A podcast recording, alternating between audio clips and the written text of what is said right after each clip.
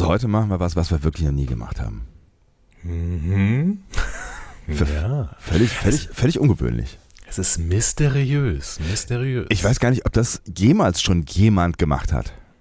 Doch, doch, Me das meinst, schon. meinst du schon, ja? Ja, ja, ja, aber wir nicht. Wir, also, also es ist völlig, es ist völlig abgefahren und revolutionär.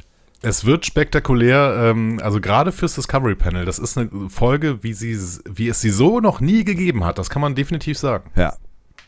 Und wenn ihr jetzt nicht dran bleibt, dann, ähm, pff, dann stimmt mit euch irgendwas nicht. Ihr hört einen Discovery Panel Podcast. Discovery Panel. Discover Star Trek.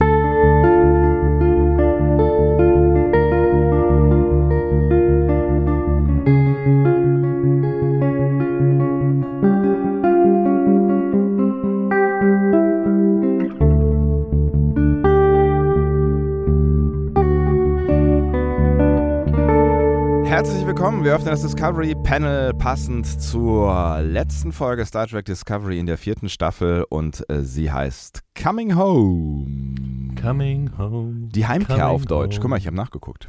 Wow. Ja. Ja, Guck mal, es hat 13 Ich habe es mir jetzt extra rausgeschrieben. Es hat 13 Folgen gebraucht, bis ich auch mal den deutschen Titel rausgesucht habe. Zehn Sekunden, die mir niemand mehr zurückgeben kann, weil du sie auch gemacht hast. Meine Güte, ey.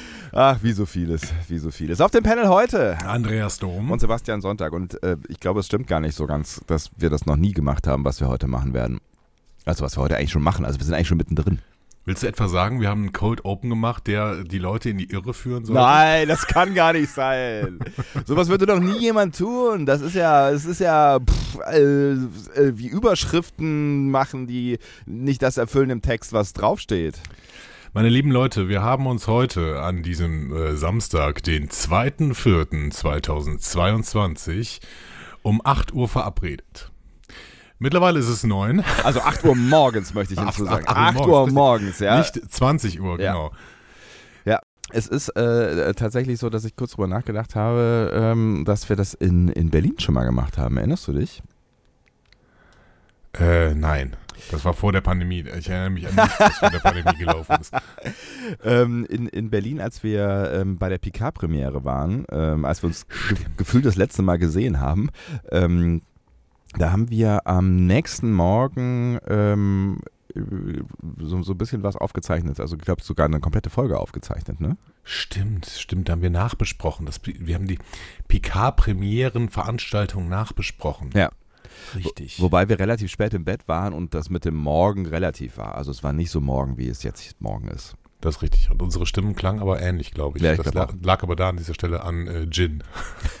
an sehr, sehr teurem Gin, muss ich an dieser Stelle sagen. Tatsächlich? Oh ja, richtig. Ah, ja, ja, ich, ich erinnere mich. Aber es war so, es war, es war schön. Das war, ein- Ja? das war ein schöner Gin. Der war wirklich sehr teuer. Ja. Meine Herren war der teuer. Na gut. Na aber gut. Es, ist, es, es war auch die Atmosphäre so an dieser Hauptstraße mitten in Berlin in irgendeinem so komischen äh, Ranzbezirk. Hey! Ich glaube, ich glaube, es sind wirklich kein Ranzbezirk. Egal. Ähm, äh, äh, trennen wir uns wieder von alten Erinnerungen, weil alte Erinnerungen, die sind von gestern genauso äh, wie unsere Zeit des äh, Siechens, ähm, die ist von gestern. Wir sind wieder so halbwegs äh, hergestellt, würde ich jetzt sagen. Ne? Also Ja, wir müssen ja ein bisschen Geplänkel machen und sowas. Ne? Also ich finde, wir, wir haben jetzt wieder relativ lange nicht miteinander gesprochen. Das heißt, das stimmt eigentlich gar nicht. Also es war diese Woche schon eine Folge und wir müssen jetzt langsam, aber haben diese Woche eine Folge veröffentlicht? Ja, Echt? also vor sechs Tagen ungefähr. Ja, ähm, War das in dieser Woche? ja, das war am Montag. Haben wir am Montag miteinander gesprochen? Sonntagabend, glaube ich. Wie auch immer. wir müssen auf jeden Fall unsere Frequenz jetzt erhöhen, weil wir hängen sowas von hinterher, wie, wie wir noch nie hinterhergehangen haben hinter modernen Serien, außer Prodigy, aber Prodigy haben wir halt auch nicht besprochen, Ja, ist deswegen ist, richtig. es was anderes. So. Ähm, ich glaube, Picard ist jetzt bei Folge 5 und wir haben Folge 2 besprochen. Das Das ist schon bei Folge Problem. 5? Wow. Krass. Das Problem ist, ich, ich, ich verliere auch den Überblick, weil ähm, natürlich gucken wir nicht weiter. Ne? Also sonst können wir ja nicht mehr irgendwie ähm, mutmaßen, was in der nächsten Folge passiert, was natürlich für euch total langweilig wird, je länger wir warten, weil ihr wahrscheinlich äh, auf keinen Fall mehr warten könnt irgendwann mal mehr, ähm, weil, äh, ja, ich, was Wobei auch einige, Ja? einige von euch haben uns geschrieben, dass sie ähm, auf unsere Podcasts warten. Das ist wirklich und dann nett. erst die neue Folge hören. Das ist wirklich finde sehr ich, nett, ja. Genau, das ist richtig, richtig toll. Das ist quasi Service an uns. Ja. So. Äh, Und das, das, das, das bringt mich eigentlich auch so, so ein bisschen ähm, Nein, dass wir uns eigentlich mal bedanken müssen. Ne? Also dafür, dass, dass ähm, ihr durchaus Verständnis dafür habt, dass wir mal nicht hinterherkommen. So, also es ist, glaube ich, auch noch nie passiert in dieser, dieser Qualität. Aber äh, wir hatten ja noch nie Corona äh, in ähm, dieser Welt. Ne? Das ist richtig. Hm. Also diese, diese äh, Harmonie, die ähm, ihr uns entgegenstrahlt, die müssen wir jetzt einfach mal zurückgeben und sagen, ihr seid toll und ähm, wir wollen euch eigentlich, eigentlich mal reinholen in dieses Gefühl, was uns in den letzten Wochen so entgegengekommen ist an Liebe. So, ja. Ne? Und äh, dazu habe hab ich so ein klein, kleines Best-of hier ähm, äh, präsentiert an ähm, freundlichen äh, Wünschen, die uns erreicht haben. Natürlich ähm, haben uns auf diversen Wegen Wünsche erreicht äh, und äh, ihr habt uns äh, vor allen Dingen geschrieben äh, auf, auf verschiedenen Kanälen. Aber es gab auch ein paar Leute, die ähm, äh, mit Sprachnachrichten äh, uns, uns die Quarantäne ein wenig versüßt haben. Und äh, hier mal so ein, so ein, ein kleiner Eindruck, damit ihr wisst, was uns so widerfahren ist.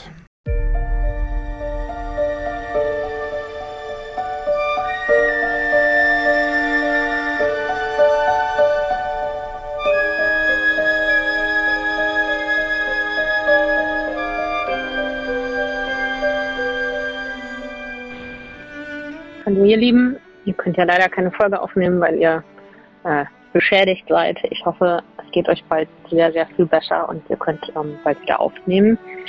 Ähm, eure letzte Folge hat mir sehr gut gefallen. Also die letzte Folge, die ich gehört habe, das war PK, weil ich langsam mit meinem Gucken, weil ich immer mit dem Herzmenschen gucken muss und der hat nie Zeit und ich auch nicht und überhaupt.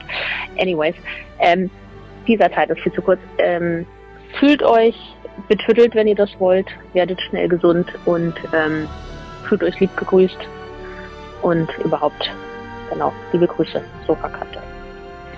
Hallo und Jolantro, hier ist Dancing Walken.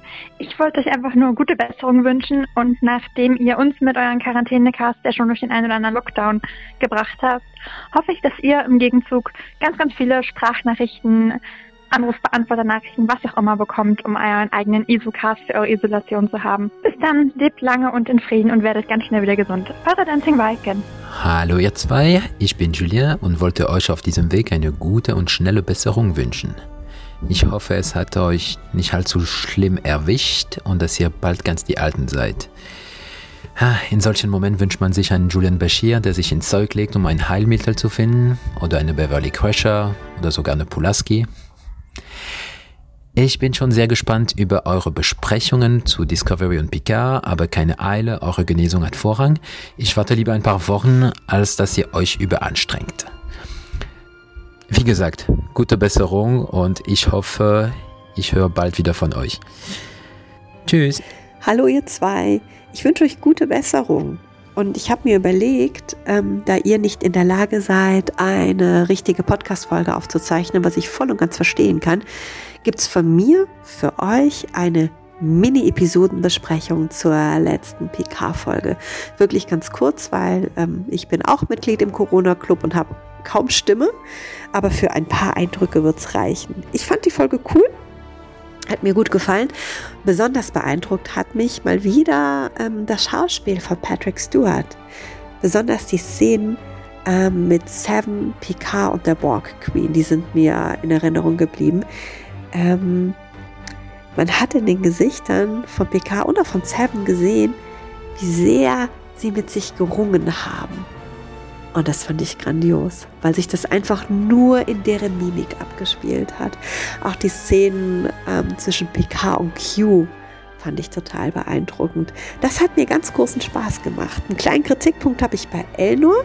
Der ist mir ein bisschen zu trigger-happy gezeichnet, was das Töten angeht. Ähm, ja, der war auch vorher schon schnell dabei, aber da war das immer noch eingebettet in diesen Kult. Er durfte sein Sprüchlein sagen, choose to live. Und hier ähm, tötet er einfach ohne Umschweife. Und das fand ich ein bisschen unpassend, besonders weil es Ruffy auch nicht gewundert hat. Die sagt einfach nur Angeber. Fand ich zumindest mal auffällig. Ganz witzig ähm, finde ich auch, dass ähm, auch in der Zukunft ein schwarzer Hoodie und eine schwarze Lederjacke reichen, um jemand als äh, bösen Rebellen ähm, einzustufen.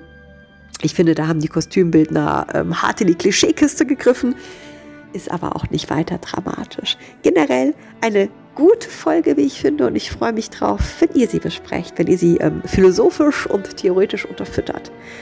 Aber bitte erst dann, wenn ihr wieder fit seid. Nehmt euch die Zeit, die ihr braucht. Werdet gesund. Genau. Alles Gute und bis bald. Hallo Andreas, hallo Sebastian. Ich habe hier was, das wird euch sicherlich helfen. Guck, die Katze tanzt für sich allein, tanzt auf einem Bein. Kam der Kater zu dem Kätzchen, pa, pa, pa. So, jetzt seid ihr wieder fit und auf geht's.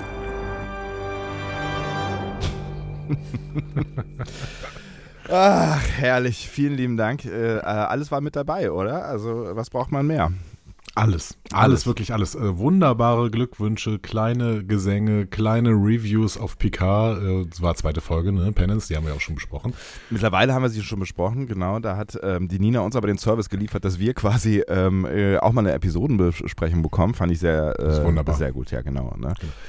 Und dann könnt, könnt ihr euch nochmal daran erinnern, wo wir gerade sind. Das ist nämlich der aktuelle Stand bei, bei Picard. Äh, genau. Und sofort kam auch wieder ein bisschen Fernweh äh, auf, als ich äh, Juliens äh, französischen äh, Dialekt vernommen habe. Ja.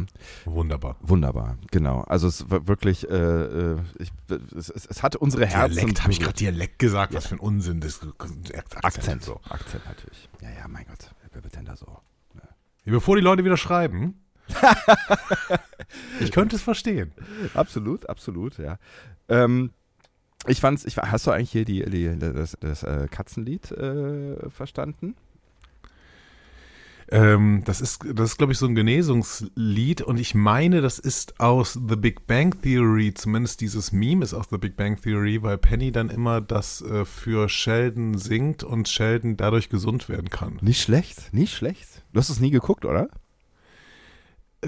Doch, ich habe das geguckt, aber das, ich hab, bin irgendwann ausgestiegen, weil das so redundant war. So, aber, ja, das macht, ja. das macht ja, das macht ja den Reiz aus dieser Serie. Ja, ja, ja genau, das ist das ähm, Sheldon-Genesungslied, das äh, von diversen äh, Menschen performt wird, dann im Laufe der äh, Staffeln.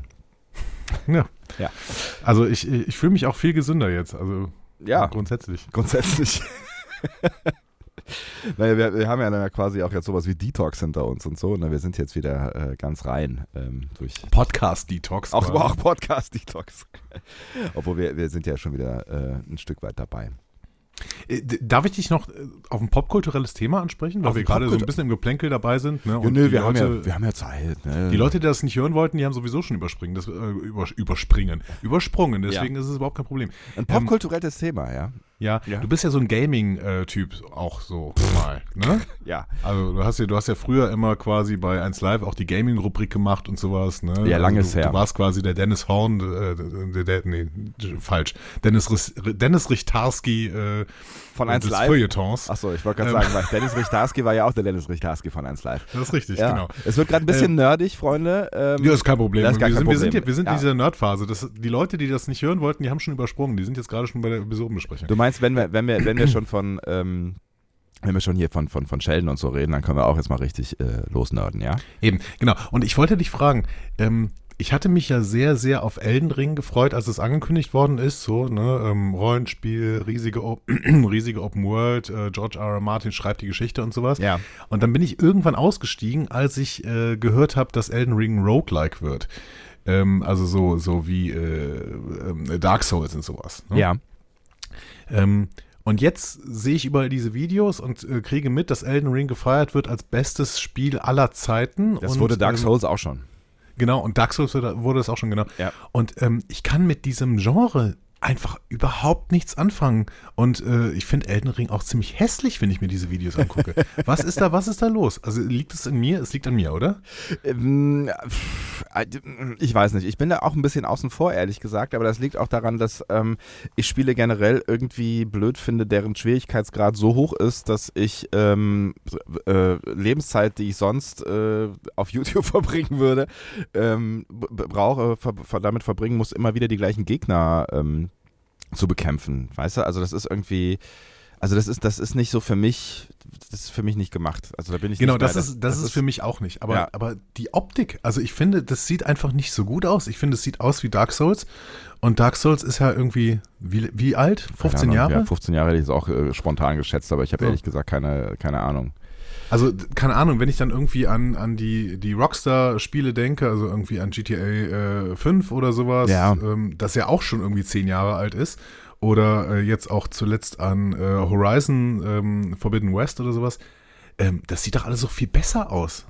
Da, Sieht es? Ja, aber ich glaube, keine Ahnung. Ich, ganz ehrlich, ähm, ich verstehe den Hype auch nicht so ganz, aber ich habe ihn auch nicht bei Dark Souls verstanden. Also deswegen bin ich der falshe Ansprechpartner. Ich bin da eher so oft, also vielleicht müsst ihr uns da reinholen, so, ein- so ein Stück weit. Also wenn, wenn ihr ähm, Elden Ring-Fans seid, dann erklärt uns den Reiz äh, am, am, am Spiel. Ich hab's, n- noch ein Disclaimer, ich habe es nicht gespielt, ne? Also ich habe es nie Ja. gespielt, so, äh, vielleicht, vielleicht checkt man es dann auch irgendwie. Ähm, ich habe äh, drüber gesprochen mit ähm, unserem, unsere, unserer Deutschlandfunk Nova ähm, ähm, Spieleexpertin Jana, Jana Reinhardt, die ja auch hier ein, eine, ein, ein, treues Mitglied unserer. Podcast-Familie ist, genau.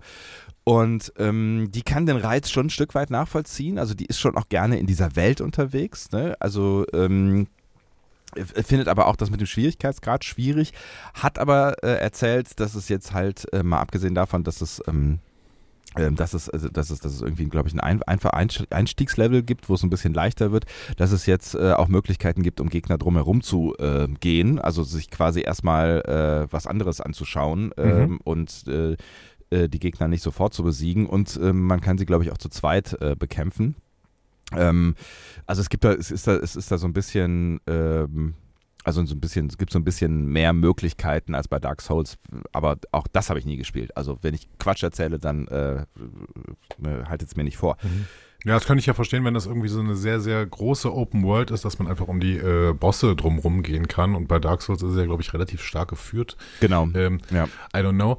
Ähm, Aber du- wenn es, wenn es, klar, äh, wenn du es durchspielen willst, dann musst du natürlich irgendwie an den Bossen dran vorbei. Also da, da ändert sich natürlich nichts dran. Ne? Aber sie, sie war auf jeden Fall gerne in der Welt unterwegs. Und vielleicht ist die, ist die Welt ja das, was interessant ist. Weil die Story, die ist auch total krude, wenn ich das richtig verstanden habe, weil äh, also das, was auch immer ähm, äh, hier Martin da, ich glaube, der wusste selber nicht mehr genau, was er da eigentlich geschrieben hat. So ähm, und es ist ich kann es dir nicht mehr wiedergeben. Also es ist irgendwie sehr strange, äh, was, was Jana mir da so erzählt hat. aber die Faszination muss irgendwo da sein. Ich meine, der Schwierigkeitsgrad, das ist halt irgendwie Geschmackssache. Ne? Ja. Also ähm, ich, äh, ja, ich äh, spiele meine Spiele meistens im Story-Modus. Das heißt, ich habe überhaupt keinen Bock auf Schwierigkeit.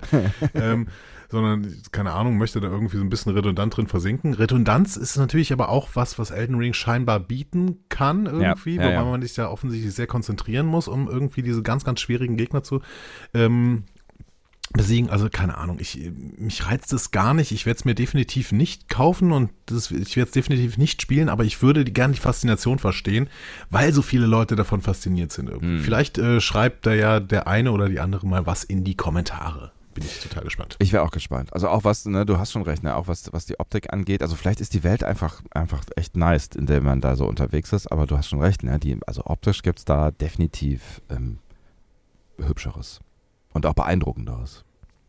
Und das Ding ist ja auch teuer, ne? Also es ist ja auch, ne? Ja, also es ist ja schon. Sind ja aber gerade alle irgendwie die Spiele. Ne? Ja, das stimmt. Also ich habe ich hab mir dieses Horizon Forbidden West gekauft. Ich glaube, ich habe auch 70 Euro für bezahlt oder sowas. ja, das ist krass. Das ist nun mal so. Ja, ja, die Zeiten sind vorbei, wo es irgendwie. Ich habe damals irgendwie, glaube ich, für, für 40 Mack die Spiele für Super Nintendo gekauft. Oder so. Times they're a changing. Ja, ja. Ähm, so, das war unser kurzer, kurzer Ausflug in äh, Populärkultur. Populärkultur. Ich finde, dann, ähm, wenn du möchtest, können wir ins Feedback übersliden. Oh, das können wir gerne machen und ähm, äh, äh, tatsächlich können wir dann auch nochmal äh, zu äh, Julien zurückkommen, der uns auch noch so ein bisschen ähm, äh, Feedback dagelassen hat, äh, neben den Genesungswünschen, wenn du möchtest, bevor du ins den gelesenen Teil. Äh, Ich überlege gerade, war es Feedback Teil. zu Discovery? Sonst würden wir es vielleicht bei PK abspielen oder so. Ich glaube, es war Feedback zu Discovery, ja. Okay. Ja, gut, dann ähm, Haus, Haus raus, würde ich sagen. Trotzdem, wenn ich schon hier bin, lasse ich euch meine Meinung zu Discovery und Picard hören. Vielleicht hilft das euch auf die eine oder andere Weise. Wir sind fast am Ende der Staffel von Discovery, für mich die beste bis jetzt. Und ja, ich sehe eine Continuity, keinen Bruch wie in den ersten und zweiten Staffel, als das Ende nicht mehr mit dem Anfang gepasst hat. Ich sehe durchaus, wo die Autoren hinwollen und Tarka als Antagonist wirkt dagegen, um Spannung zu erzeugen, eigentlich ganz gut geschrieben. Ich kann seine Motivation bis zu einem gewissen Punkt nachvollziehen, wobei es in der letzten Folge wirklich übertrieben war. Hat mich wirklich genervt. Irgendwie erinnerte er mich immer mehr an Lorca, interessant am Anfang, aber am Ende ins Lächerliche gezogen. Trotzdem freue ich mich auf die letzte Folge. Ich bin gespannt, ob Taka es schaffen wird, in Chakare zu kommen, bevor Michael und die CNC sich gegenseitig retten. Den Auftakt von Picard fand ich auch sehr gelungen, hat mir sehr gefallen. Ich fand es ein bisschen komisch, dass die zweite Folge gar nichts mehr mit der ersten zu tun hatte, aber das soll ja nichts heißen. Ich bin durchaus positiv, äh, ich bin durchaus optimistisch und lass mich überraschen. Äh, ja, da ist doch viel, viel mit dabei. Also ich finde es gerade ganz, äh, ganz spannend, äh, den Blick auf Discovery, mit dem kann man natürlich jetzt gerade hier in dieser Folge ein bisschen mehr anfangen, aber der Blick auf ähm, Picard ähm, ist ja eh äh, jetzt gerade noch gar nicht so repräsentativ, zumindest stand äh, jetzt bei uns sind wir ja immer noch bei Folge 2 ähm, und das ist Genau. halt auch das, was Julian gerade quasi äh, beurteilt hat. Ich glaube, da muss man noch mal ein bisschen mehr sehen, was wir ja könnten, wenn wir, wenn wir denn dann endlich jetzt mal wieder hinterherkommen. Werden wir in den nächsten Tagen auf jeden Fall machen. Mhm. Ähm, aber der Blick auf Discovery ist natürlich spannend. Ähm, wie wir die Staffel jetzt im Endeffekt bewerten, sagen wir vielleicht am Ende dieses Podcasts nochmal, wenn irgendwann in den nächsten zweieinhalb Stunden das Ende erreicht ist. Ähm, Aber gerade, gerade, gerade was Julian über Taka sagt, ne? also da kann Ja. man, das können wir uns auf jeden Fall mal im Hinterkopf behalten, weil ich, ich finde, Taka ist ein, ist ein zentrales Thema auf jeden Fall, auch ähm, jetzt, jetzt für diese Folge und auch die, die Frage der Lokali, Lokarisierung, also wie Mhm. viel, wie viel Lokarisierung am Ende, weil das hatten wir ja auch so ein bisschen befürchtet in der letzten Folge, ähm, dass das ja ein bisschen zu, äh, ein bisschen zu eindimensional gezeichnet wird. Ähm, ich bin gespannt, was du sagst nach dieser Folge, äh, was, was Taka angeht, weil ich finde, der ist tatsächlich. äh, Nach, nach dieser Folge muss ich sagen, er, er, ist, er ist noch wichtiger für diese Staffel gewesen, als ich gedacht habe. Äh, ja, das kann man, glaube ich, sagen. Und wir werden das gleich vielleicht mal ein bisschen auseinandernehmen, wenn wir in die Episode äh, rein sliden. Aber Ja. vielen Dank auf jeden Fall, lieber Julien, äh, für, dein, für dein Feedback und deine Perspektiven, die wir gleich sicherlich auch nochmal aufnehmen werden. Apropos aufnehmen. Apropos aufnehmen. Ne? Nehm, nehmen wir doch mal das Feedback. nehmen wir Ach doch so. mal das Feedback Oh auf. Ich dachte, was redest du jetzt hier? Ähm, ja, ich nehme doch auf und Ja. du nimmst auch auf. Also jetzt hör mal auf, hier rum zu aufnehmen. Nimmst du auch auf? Sagen. Ja. Ähm, Matt Sinclair schrieb zum Beispiel im Blog, ich glaube, eure Verwunderung über neues Einwände ohne bessere Lösungsvorschläge kann man damit begründen, dass sie einfach nur Zeit gewinnen will, damit Taka seinen Plan umsetzen kann. Das kann sie aber schlecht laut sagen, daher geht es hier tatsächlich nur ums Destruktivsein. Ähm, möglich, das macht Ndoye natürlich noch schlechter, ne? wenn Ja. sie wirklich äh, von vornherein keine Lösungsvorschläge vorschlagen will, sondern wirklich nur im Team Taka spielt. Ähm, das müssen wir dann heute auch nochmal berücksichtigen, wenn wir gucken, wie der Charakter-Arc von Ndoye denn so zu Ende geht. Ja, also das ist auf jeden Fall, also da, das wird auf jeden Fall auch, äh, auch Thema sein, weil er anders zu Ende geht, als wir, also als ich mir das zumindest vorgestellt habe. Ja. Ähm, und äh, ja, also äh, keine Ahnung. Ich, ich bin mir, also auch was, ne, nach dem, was du jetzt so schreibst, ich bin irgendwie mit, mit ihrer Rolle in der letzten Folge nach wie vor nicht so richtig im Frieden. Wir werden da, glaube ich, gleich äh, ausführlicher drüber sprechen. Ich bin da sehr gespannt. Ähm, Julien schreibt auch im Blog, vielleicht ist es derselbe, ich bin mir nicht sicher, aber ist, der Name darf ja auch da zweimal vergeben werden in dieser Welt. Ja. Ähm, Vielleicht auch dreimal. ähm, ja. Hallo, zum Thema Geschenk fällt mir die Eröffnungssequenz von Star Trek Beyond ein, in der Kirk einen alten Artefakt bei einer Diplomat äh, diplomatischen Mission übergibt. Ähm, und dann ist dann noch die Folge Lower Decks mit dem Holz und den Crystals. Stimmt, also wir haben es auf jeden Fall schon mal gesehen, dass äh, zu First Contact Situationen ähm, Geschenke mitgebracht worden sind. Ja. Also ich erinnere mich an Beyond tatsächlich kaum noch äh, an diese Anfangsszene, aber an die Lower Decks Szene mit den Crystals natürlich schon. Ja. Und wir haben in der letzten Folge, also mit wir meine ich vor allen Dingen du, glaube ich, das Gegenteil äh, äh, behauptet. Ja, genau. Also, dass ich das noch nie gesehen hätte. Aber tatsächlich habe ich es gesehen. Also bei Lower Decks habe ich es definitiv gesehen. Ja. Ähm, Tobi schrieb noch was zu Book, nämlich Books Gutgläubigkeit ist tatsächlich bescheuert. Vor allen Dingen, weil er uns eigentlich als dieser knallharte, mit allen Wassern gewaschene Kurier dargestellt wird, der Ja. es gewohnt ist, in diesen schmierigen Spelunken mit Typen zu verhandeln, bei denen Betrug als normaler Umgang gilt. Ich Ja. sag mal so, auch Book wird uns heute noch beschäftigen. Definitiv, definitiv. Aber ähm, ja, damit gibt Tobi uns natürlich recht mit der äh, Begründung letzte Woche, dass irgendwie Book ein bisschen seltsam äh, ge ausgezeichnet ist an dieser Stelle. Ja, also vor allen Dingen in den letzten, in den letzten Folgen, ne? Also letzte Folge und auch in den Folgen davor, das ist ja schon irgendwie, da ist es schon so ein bisschen so gekippt, was man, was man natürlich mit, mit dem Trauma ein Stück weit begründen Ja. kann, ne? Also, ne, dass das, dass er, dass er nun mal irgendwie ähm, so ein bisschen blind wird für das, was, worum es hier eigentlich geht oder für das, was, was, äh, was Taka da möglicherweise auch, auch plant. Ähm, ja, wir müssen mal sehen, was die letzte Folge mit Buxo macht und vielleicht auch, was, was, was Takas ähm, Handeln mit Bux Naivität am Ende macht. Also Mhm. vielleicht, äh, vielleicht, vielleicht äh, haben wir da auch etwas nicht gesehen, ähm, was uns in dieser Beziehung nicht gezeigt wurde. Oder vielleicht hätte man in der Beziehung noch. Also, aber wir können ja gleich nochmal drüber philosophieren. Also ich habe mir da so ein, paar, so ein paar Gedanken drüber gemacht, ob, Ja. ob, ob da vielleicht irgendwie noch noch so ein Hauch fehlte, um diese Beziehung zwischen den beiden äh, ein bisschen greifbarer zu machen und damit vielleicht auch Bucks Gutgläubigkeit äh, zu verstehen. Aber es, ist, es bleibt ein schwieriges Thema. Ich bin gespannt, was du dann gleich dazu sagst. Ja. Ähm, würde jetzt vielleicht noch sagen, Martin und Carsten haben so ein bisschen was wieder zu Naturwissenschaften gesagt, weil ich da ja immer so ein bisschen rumdümple und versuche Sachen zu verstehen, die ich äh, eigentlich in ähm, dem Chemieunterricht in der Klasse äh, 11 wahrscheinlich hätte lernen sollen. Ja, aber das ist ja Jahrzehnte her, Andi. Das ist richtig. Ja. Leider. Ähm, lieber Andreas, die Ordnungszahl, auch Kernladungszahl, Atomnummer, Protonenzahl genannt, gibt die Menge der Protonen an und damit seine Stellung im Periodensystem der Elemente. Ich möchte diesbezüglicherweise auch gern nochmal auf einen früheren Kommentar verweisen. Der ist ja auch schon eine halbe Staffel her. Da hatte der Martin nämlich schon mal ein bisschen das äh, Atommodell erklärt. Und Carsten sagt dazu, unser Atommodell ist halt ein Modell, das weitgehend alle Messungen und Beobachtungen in dem Bereich modellieren kann. Die Frage ist ja, würden andere Spezies im Universum notwendigerweise zu dem gleichen Modell kommen?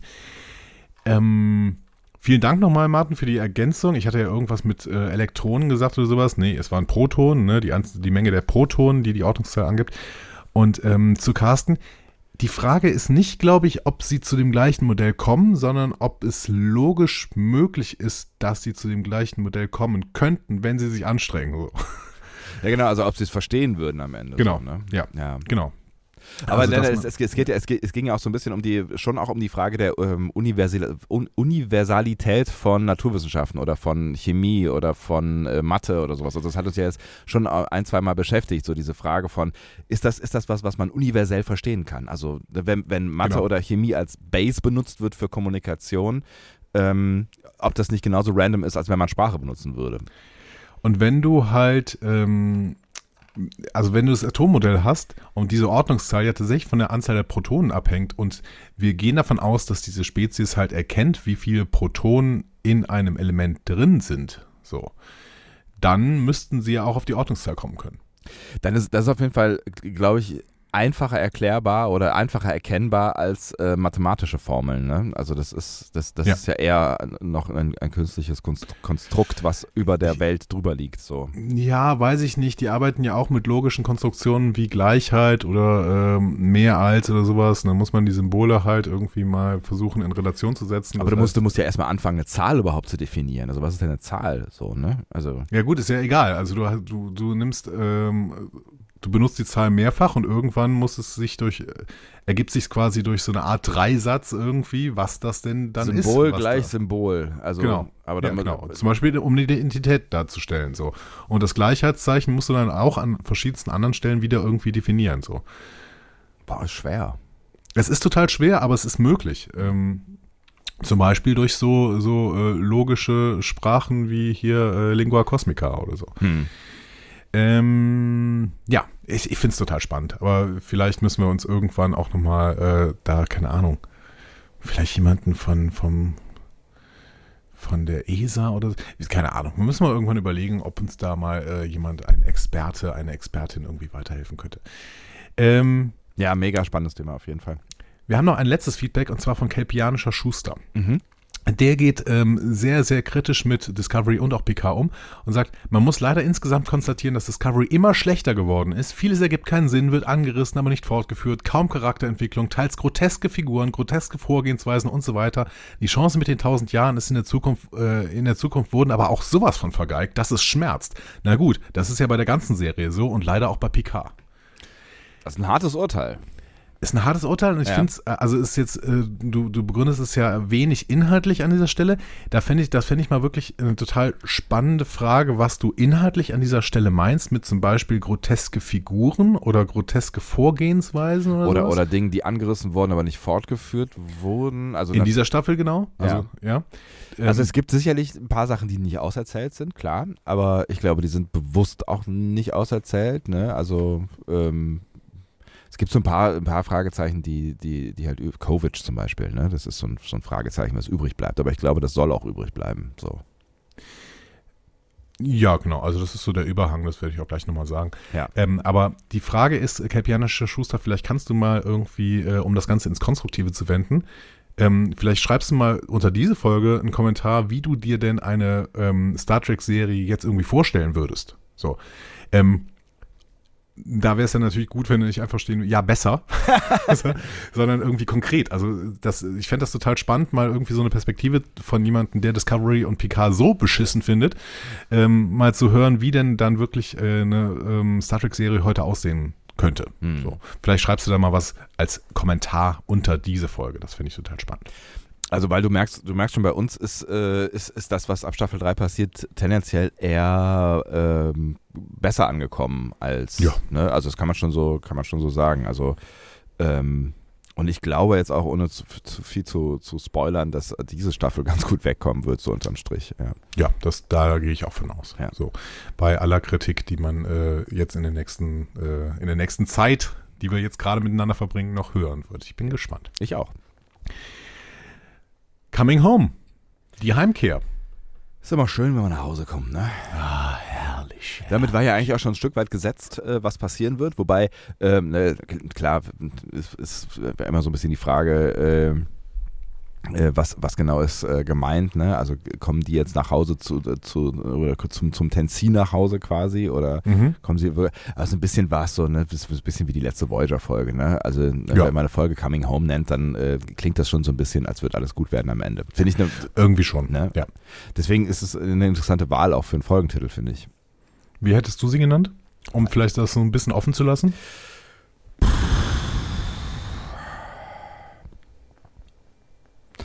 Keine Ahnung, Where No Man Has Gone Before, hat man schon, ne? Ähm, Ja. ähm, es, es, es, äh, es ist, eine, sch- ist eine schwierige Frage, weiß ich nicht. Am Rande der Galaxie oder so.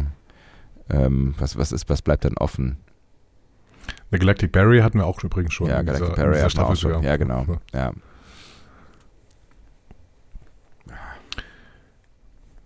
Hm. Hm. Naja, wir machen uns mal darüber Gedanken, wie hätte diese Folge besser heißen können. Vielleicht fällt uns während dieser Aufnahme noch irgendwas ein. Ähm, Hm. Das Team hinter der Folge, lieber Sebastian. Ja. Autorin Michelle Paradise, unsere Showrunnerin. Mhm. Über die müssen wir, glaube ich, nicht mehr so richtig viel erzählen. Das haben wir schon so oft gemacht. Ähm, und dasselbe gilt für den Regisseur Ola Hunde, unseren Sanmi, äh, unseren Regiechef. Ähm, es ist klar, hier übernehmen die, die äh, Chefinnen, Leute. Ja, ja, ne? Genau. Ja. Ähm, um die Staffel hier zu einem Ende zu bringen. Ja. Und ähm, auch, wenn wir jetzt in die Staffel reinstarten möchten, ähm, im Previously On ähm, müssen wir im Prinzip nicht viel erklären. Wir sehen im Endeffekt die wichtigsten Szenen der letzten Folge. Ja. So. Ja, genau. Also tatsächlich. Und zwar nur nicht der letzten Folge. Nur der, genau, nicht der letzten Staffel so irgendwie, sondern ja, genau, es setzt quasi da an, wo wir, wo wir das letzte Mal aufgehört haben. Genau.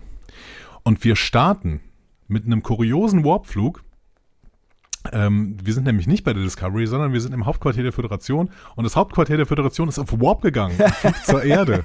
So. Ja, wer hätte das gedacht, dass es geht, ne? Aber äh, irgendwie ergibt es auch so ein bisschen Sinn, dass das, äh, dass das flexibel ist in diesen äh, schwierigen Zeiten, in denen, denen sie äh, waren, ne? Ja, aber es ist schon ein bisschen crazy, finde ich. Ne? Also ähm, DS9 wurde von O'Brien ja auch schon bewegt, ne? wenn wir uns mal dran erinnern, ne? an den Piloten von DS9. Äh, Aber mit, mit, Emissary? mit, mit, mit Thrusters hier, so mit, mit äh, ne? Manövrierdüsen. Nee, also äh, auch äh, zeitweise, aber der hat tatsächlich ein Subraumfeld um DS9 gebaut. Und dementsprechend könnte DS9 tatsächlich auch auf Warp gehen mit so einem Subraumfeld drumherum. Ach, da kann ich mir gar nicht daran erinnern, echt? War aber, glaube ich, gar nicht nötig, weil es ja gar nicht so weit war, wie Ja. äh, ähm, DS9 fliegen musste quasi. Aber ähm, mit einem Subraumfeld drumherum, ähm, also könnte ich mir schon vorstellen, dass das auch eben mit Raumkrümmung funktionieren könnte. I don't know. Ja. Hm. So, wir erfahren dann von Tilly, äh, wir unterbrechen kurz. Tilly ist wieder da. Yay! Uh! Also wir erfahren von Tilly, Es ist erstaunlich Äh, irgendwie, dass wir da gar kein Wort mehr drüber ver also ne, dass sie weg war. ja genau, wir haben du? kein Wort mehr darüber verloren irgendwie und ich muss auch sagen, sie hat an der Stelle jetzt irgendwie nicht so richtig gefehlt. Also mir hat sie nicht gefehlt, sorry, aber ähm, ich habe mich auch sehr gefreut, sie wiederzusehen. Also beides. Ja, weil ganz andere Leute in den Fokus gerutscht sind. Ne? Also Ja. es war viel, viel diplomatischer, viel äh, wissenschaftlicher irgendwie. Wir haben ja allgemein gar nicht so viel von der Crew gesehen, mit der wir uns in den ersten Staffeln vor allen Dingen beschäftigt hatten. Ja. Also ja, Saru hatte so ein bisschen seinen kleinen Story-Arc, aber Stamets war, finde ich, auch viel mehr Nebenfigur. Ja. Ähm, Adira hat bei Stamets immer gestanden, aber war auch total Nebenfigur. Der, hatte keinen richtigen Charakter-Arc mehr. Ja, Ähm, Kalber ähm, war auch am Anfang viel, viel aktiver als jetzt in den letzten Folgen. Also wir haben jetzt in den letzten Folgen vor allen Dingen irgendwie dieses Diplomatische gesehen. Wir haben Rilek und Burnham gesehen. Wir Ja. haben die Brückencrew gesehen, ganz viel. Ja. Wir haben Hirai gesehen.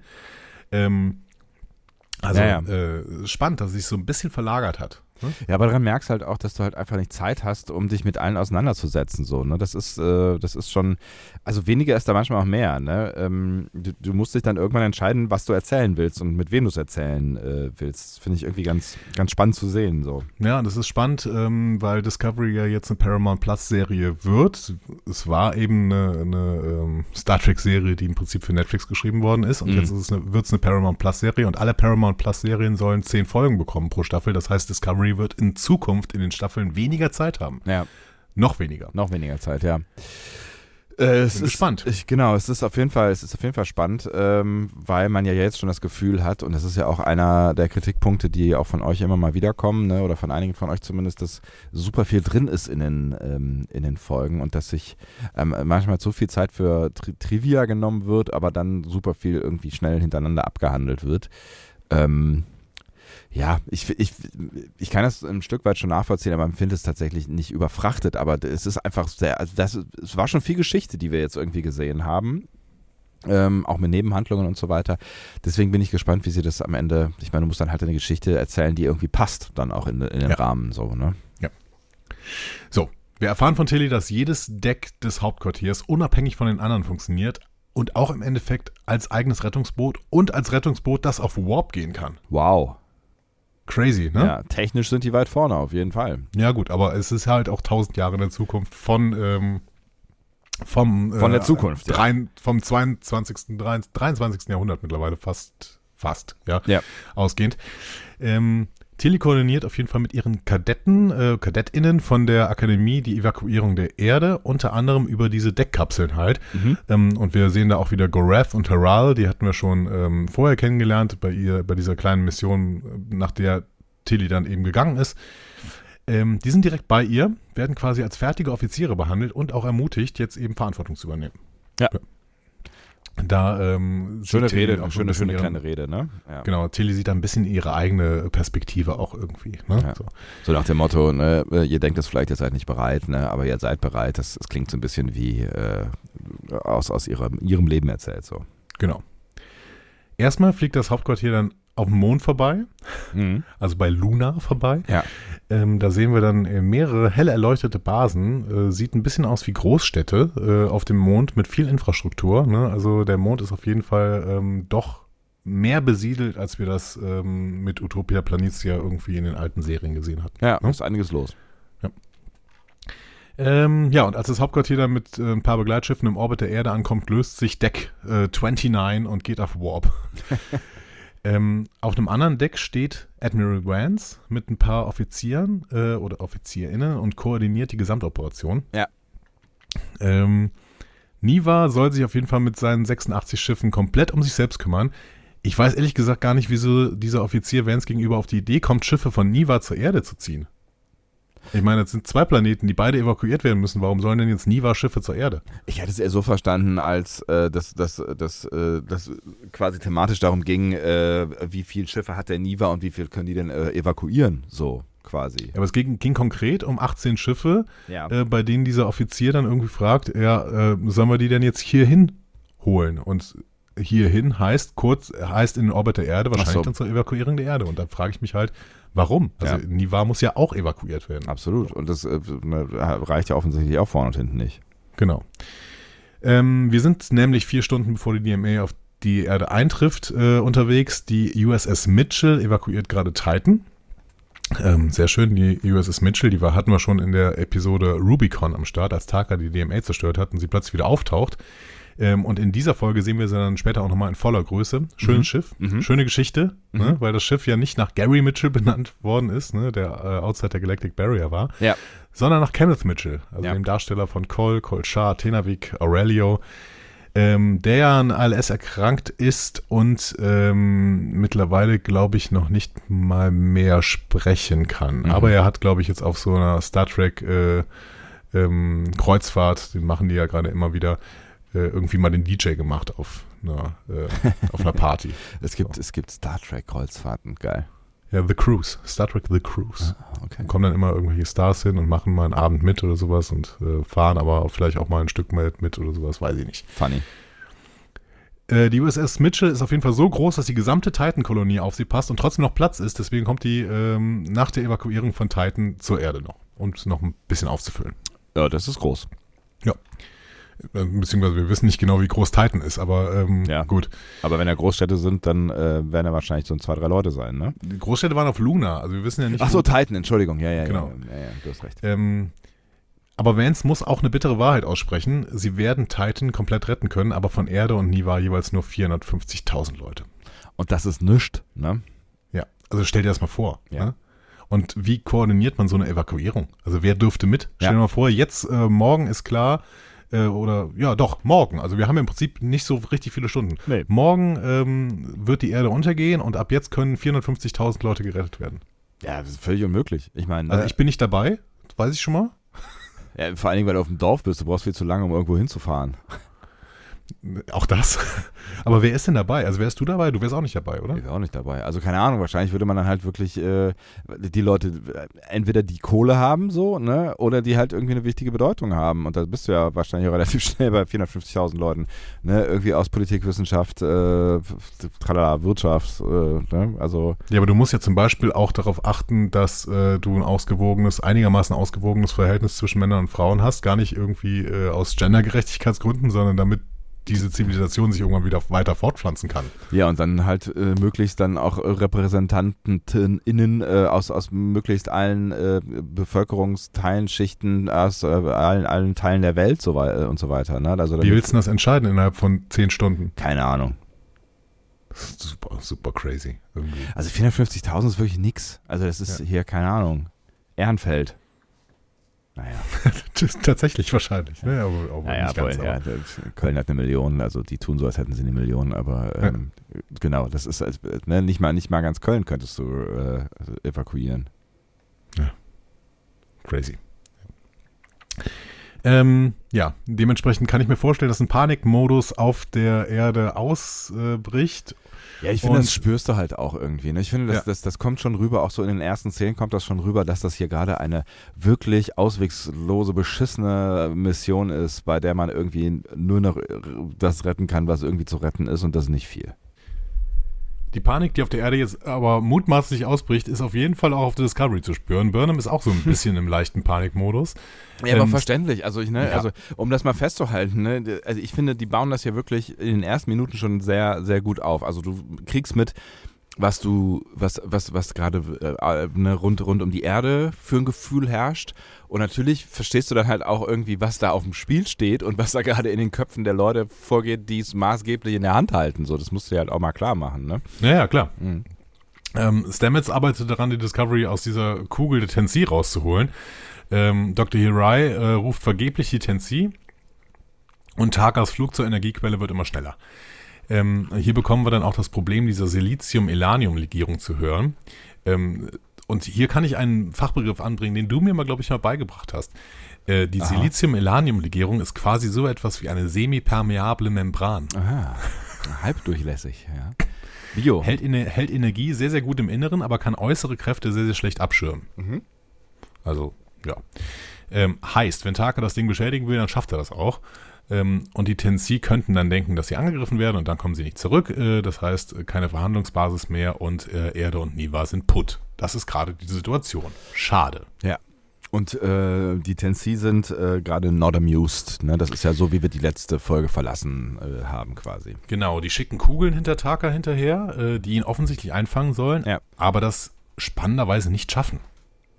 Ja, ähm, vor allem, ja, vielleicht liegt es an Bucks Schiff, ne, das ja doch eine, eine, eine hohe Manövrierfähigkeit hat und nach ein bisschen rumfummeln findet Taka dann ja auch den richtigen Knopf zum äh, Zerteilen äh, dieses Schiffs irgendwie. Ne? Ähm, Mhm. Es hat ja schon durchaus ähm, äh, krasse Fähigkeiten, mit denen die Tennessee vielleicht nicht gerechnet haben, wobei, wenn die technisch so überlegen sind, äh, ist es schon verwunderlich, ne, dass die mit ihren Kügelchen da nicht hinterherkommen.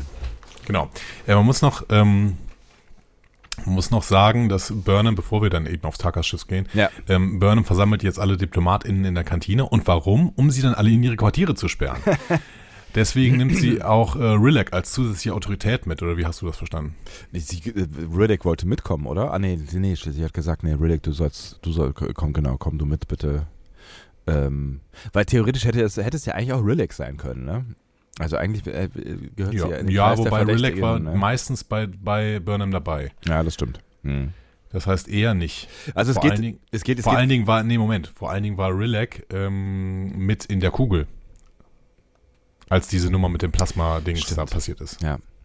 Also es geht jetzt, genau, es geht äh, darum, dass äh, halt diese, dieser Plasmastrahl oder diese Plasmawolke oder was auch immer da ähm, ja vom Schiff ausgelöst worden ist, damit Taka entfliehen, äh, äh, äh, fliehen konnte oder Mhm. damit die aus der Bubble da rausgekommen sind. Und wir wissen natürlich, wer wer es gewesen ist. Genau. Aber Burnham weiß es noch nicht. Sie hat aber eine Vermutung, dass es sicherlich jemand externes und nicht von der Crew gewesen ist. Und deswegen werden alle DiplomatInnen in, der, äh, in ihre Quartiere gesperrt. Ist zumindest ihr Plan. Ja. Bevor wir aber dahin gehen, gucken wir uns mal Takas Flug an.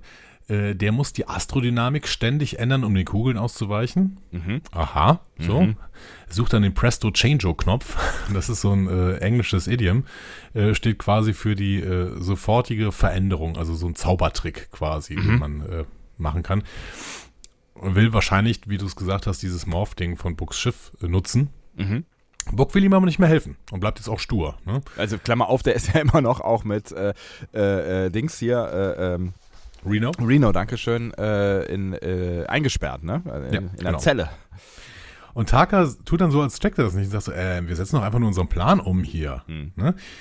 Und jetzt divergieren sie dann ähm, final wirklich auseinander. Ne? Taka ist völlig blind äh, und äh, begründet alles mit seinem Plan und ähm, ist dann für Argumente auch gar nicht mehr ähm, aufmerksam. Ne? Also Book sagt ihm dann, ja, aber die waren doch hier irgendwie und keine Ahnung, friedliche Lösung und wir waren irgendwie, äh, sagten, das wäre das letzte Mittel.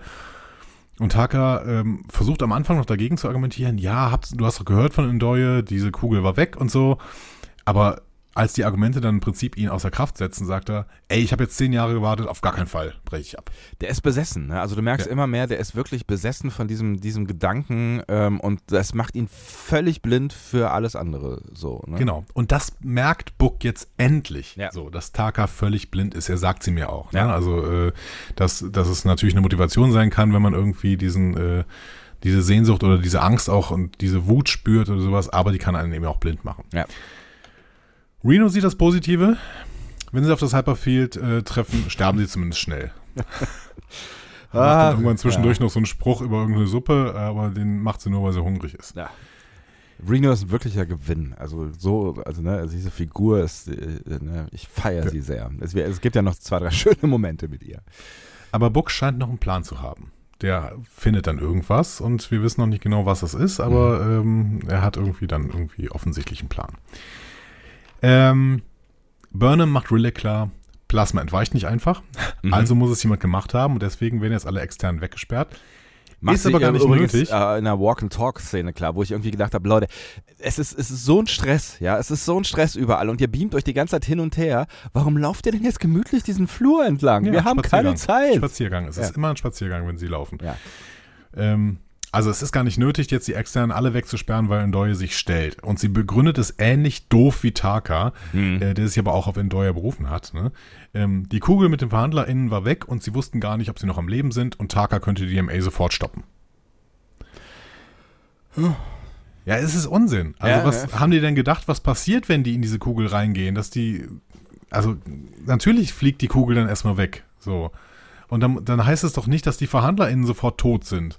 Also das ist doch Unsinn. Ja, äh, klar ist das Unsinn, ne? aber das ist halt auch so ein bisschen so, ne, äh, ich habe das ja letzte Folge schon irgendwie versucht, äh, damit zu begründen, dass die Erde ja so, so eine, so eine Isola, Iso- Isolanismus, Isolationismus, Isolationism.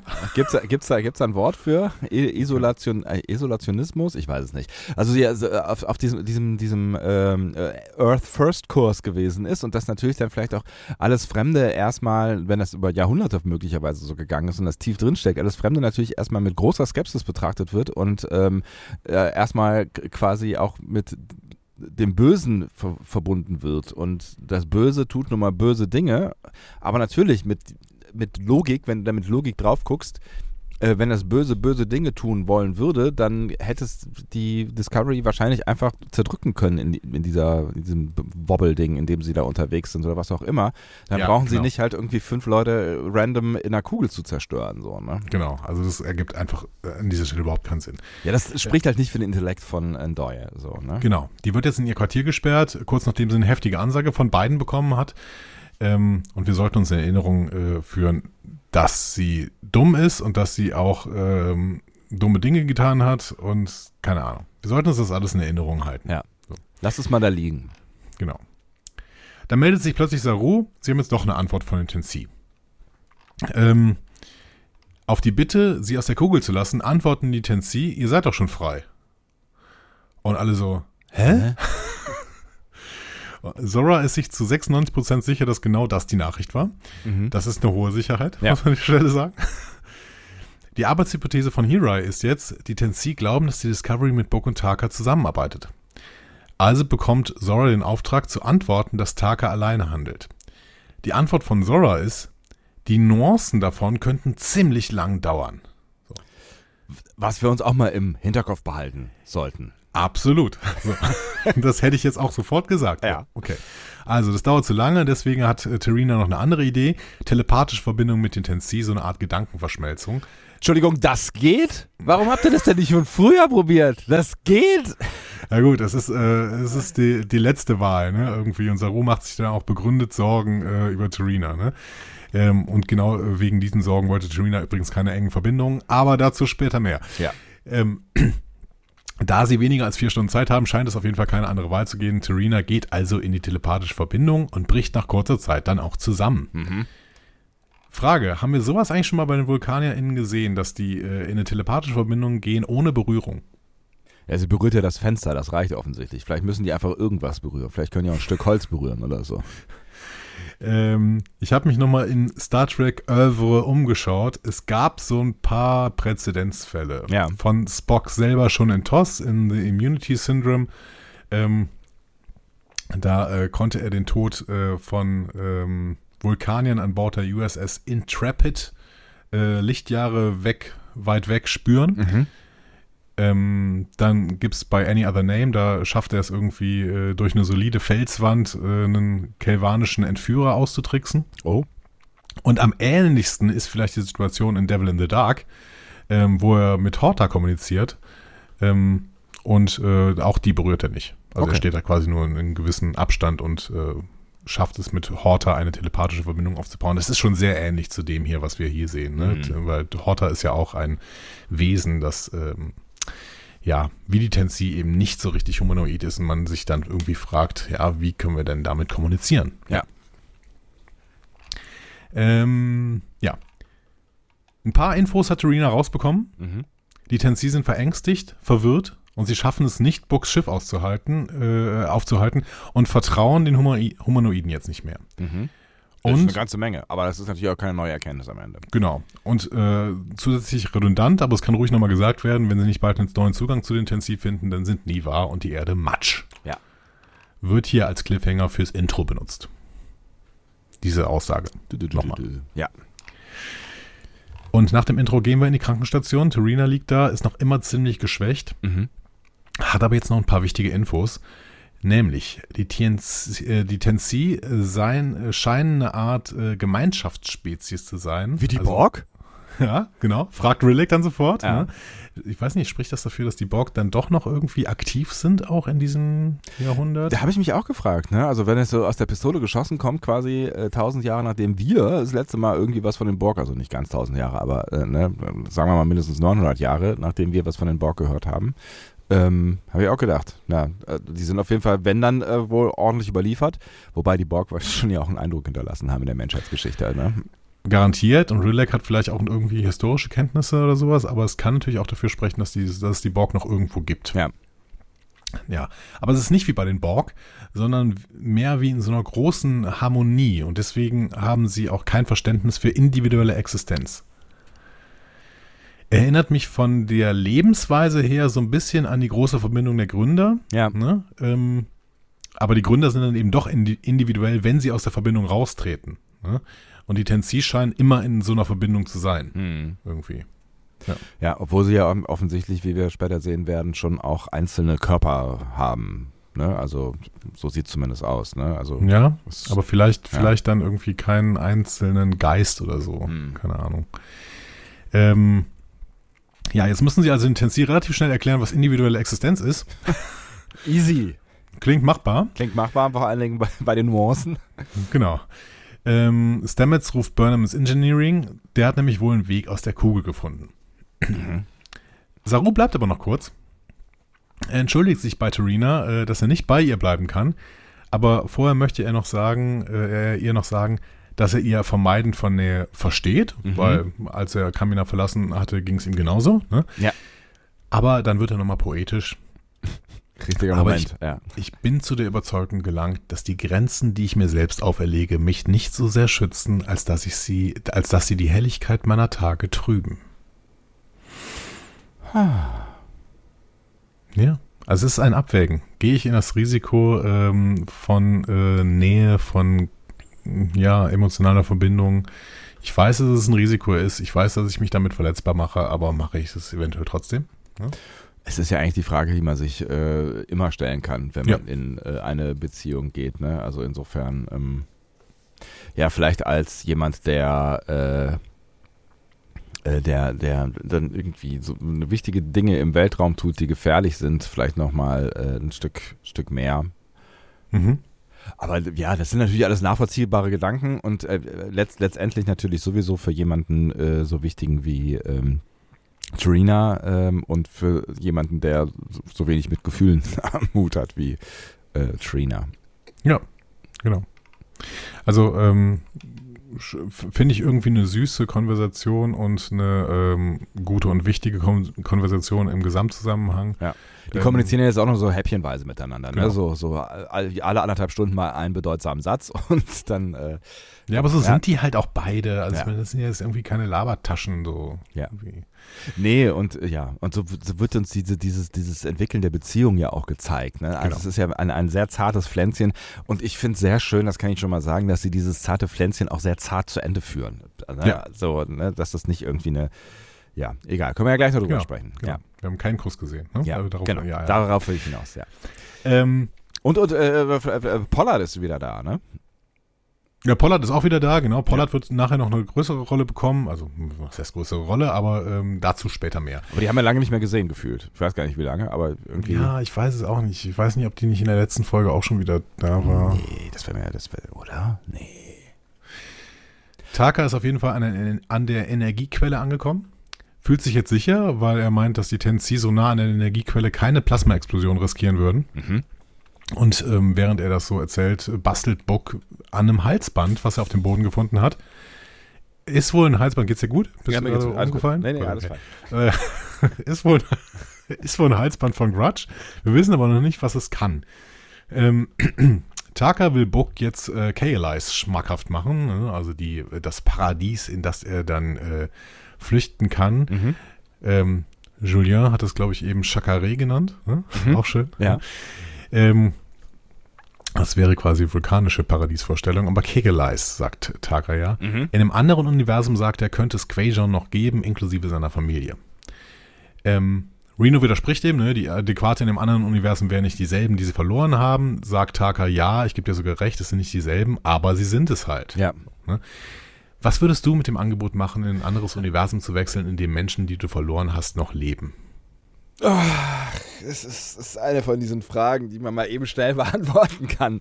Ja, hau doch mal raus. Ähm, ich finde es ich find's total schwer, weil ich die Verlockung natürlich verstehe, ne? Weil es ist halt, es ist, äh, wenn du, wenn du, wenn du einen Menschen verloren hast, ähm, vor allen Dingen jemanden, der dir nahesteht, dann löst das ja einen Schmerz aus, der ähm, durch nichts äh, wirklich kittbar ist, ne? Und dann ist die Versuchung natürlich groß, ähm, quasi das nächstbeste Äquivalent ähm, dir zu nehmen. Auf der anderen Seite ja. hätte ich auch die Befürchtung, ähm, die Reno dann ja auch so ein bisschen äußert. Ne? Äh, ne? Sie sagt ja dann irgendwie, das sind, sind halt eben nicht die echten. Also es sind nicht die, die du verloren hast, sondern es sind mhm. welche, die sehen so aus, so, aber die, die sind halt in, wahrscheinlich auch Nuancen anders oder wie auch immer. So, ne? Also das sind halt nicht die. Also ich, ich hätte so ein bisschen Angst davor, dass es meinen Schmerz noch vergrößern würde, weil ich sehen würde, was ich verloren habe und wissen würde ja auch, was ich verloren habe und dass das vor mir nicht der oder diejenige ist, ähm, die ich verloren habe, sondern jemand anders. Also das, ne? Oh, ich finde es ich find's, ich find's total, ich find's total schwierig und ich glaube, es ist auch nochmal ein Unterschied, äh, wenn du, wenn du jetzt halt irgendwie, weiß nicht, von Verwandtschaft redest, also weiß ich nicht, Oma, Opa, Onkel, Tanten, Vater, Mutter, sowas, ähm, weil ich, da stelle ich es mir schwieriger vor, das zu kompensieren und zu sagen, okay, äh, dann, dann äh, ähm, trinke ich jetzt einen Tee mit Oma, äh, obwohl es die bei in meiner, meiner ähm, in meiner in meinem meiner, nichts mehr gibt. Mhm. Genau, ne? Ähm, also wenn es zum Beispiel ist, eine, äh, um, um, um, um eine Liebesbeziehung geht, wo du irgendwie noch ja. sagen könntest, okay, ich weiß, dass, ähm, dass, dass diese Person vielleicht nicht mehr existiert in meinem Leben, aber ich könnte mich ja neu verlieben in jemanden, der so ähnlich ist wie äh, die oder der, derjenige, ähm, die oder den ich geliebt habe, ja. Ähm, das das ist vielleicht schon eine größere Verlockung.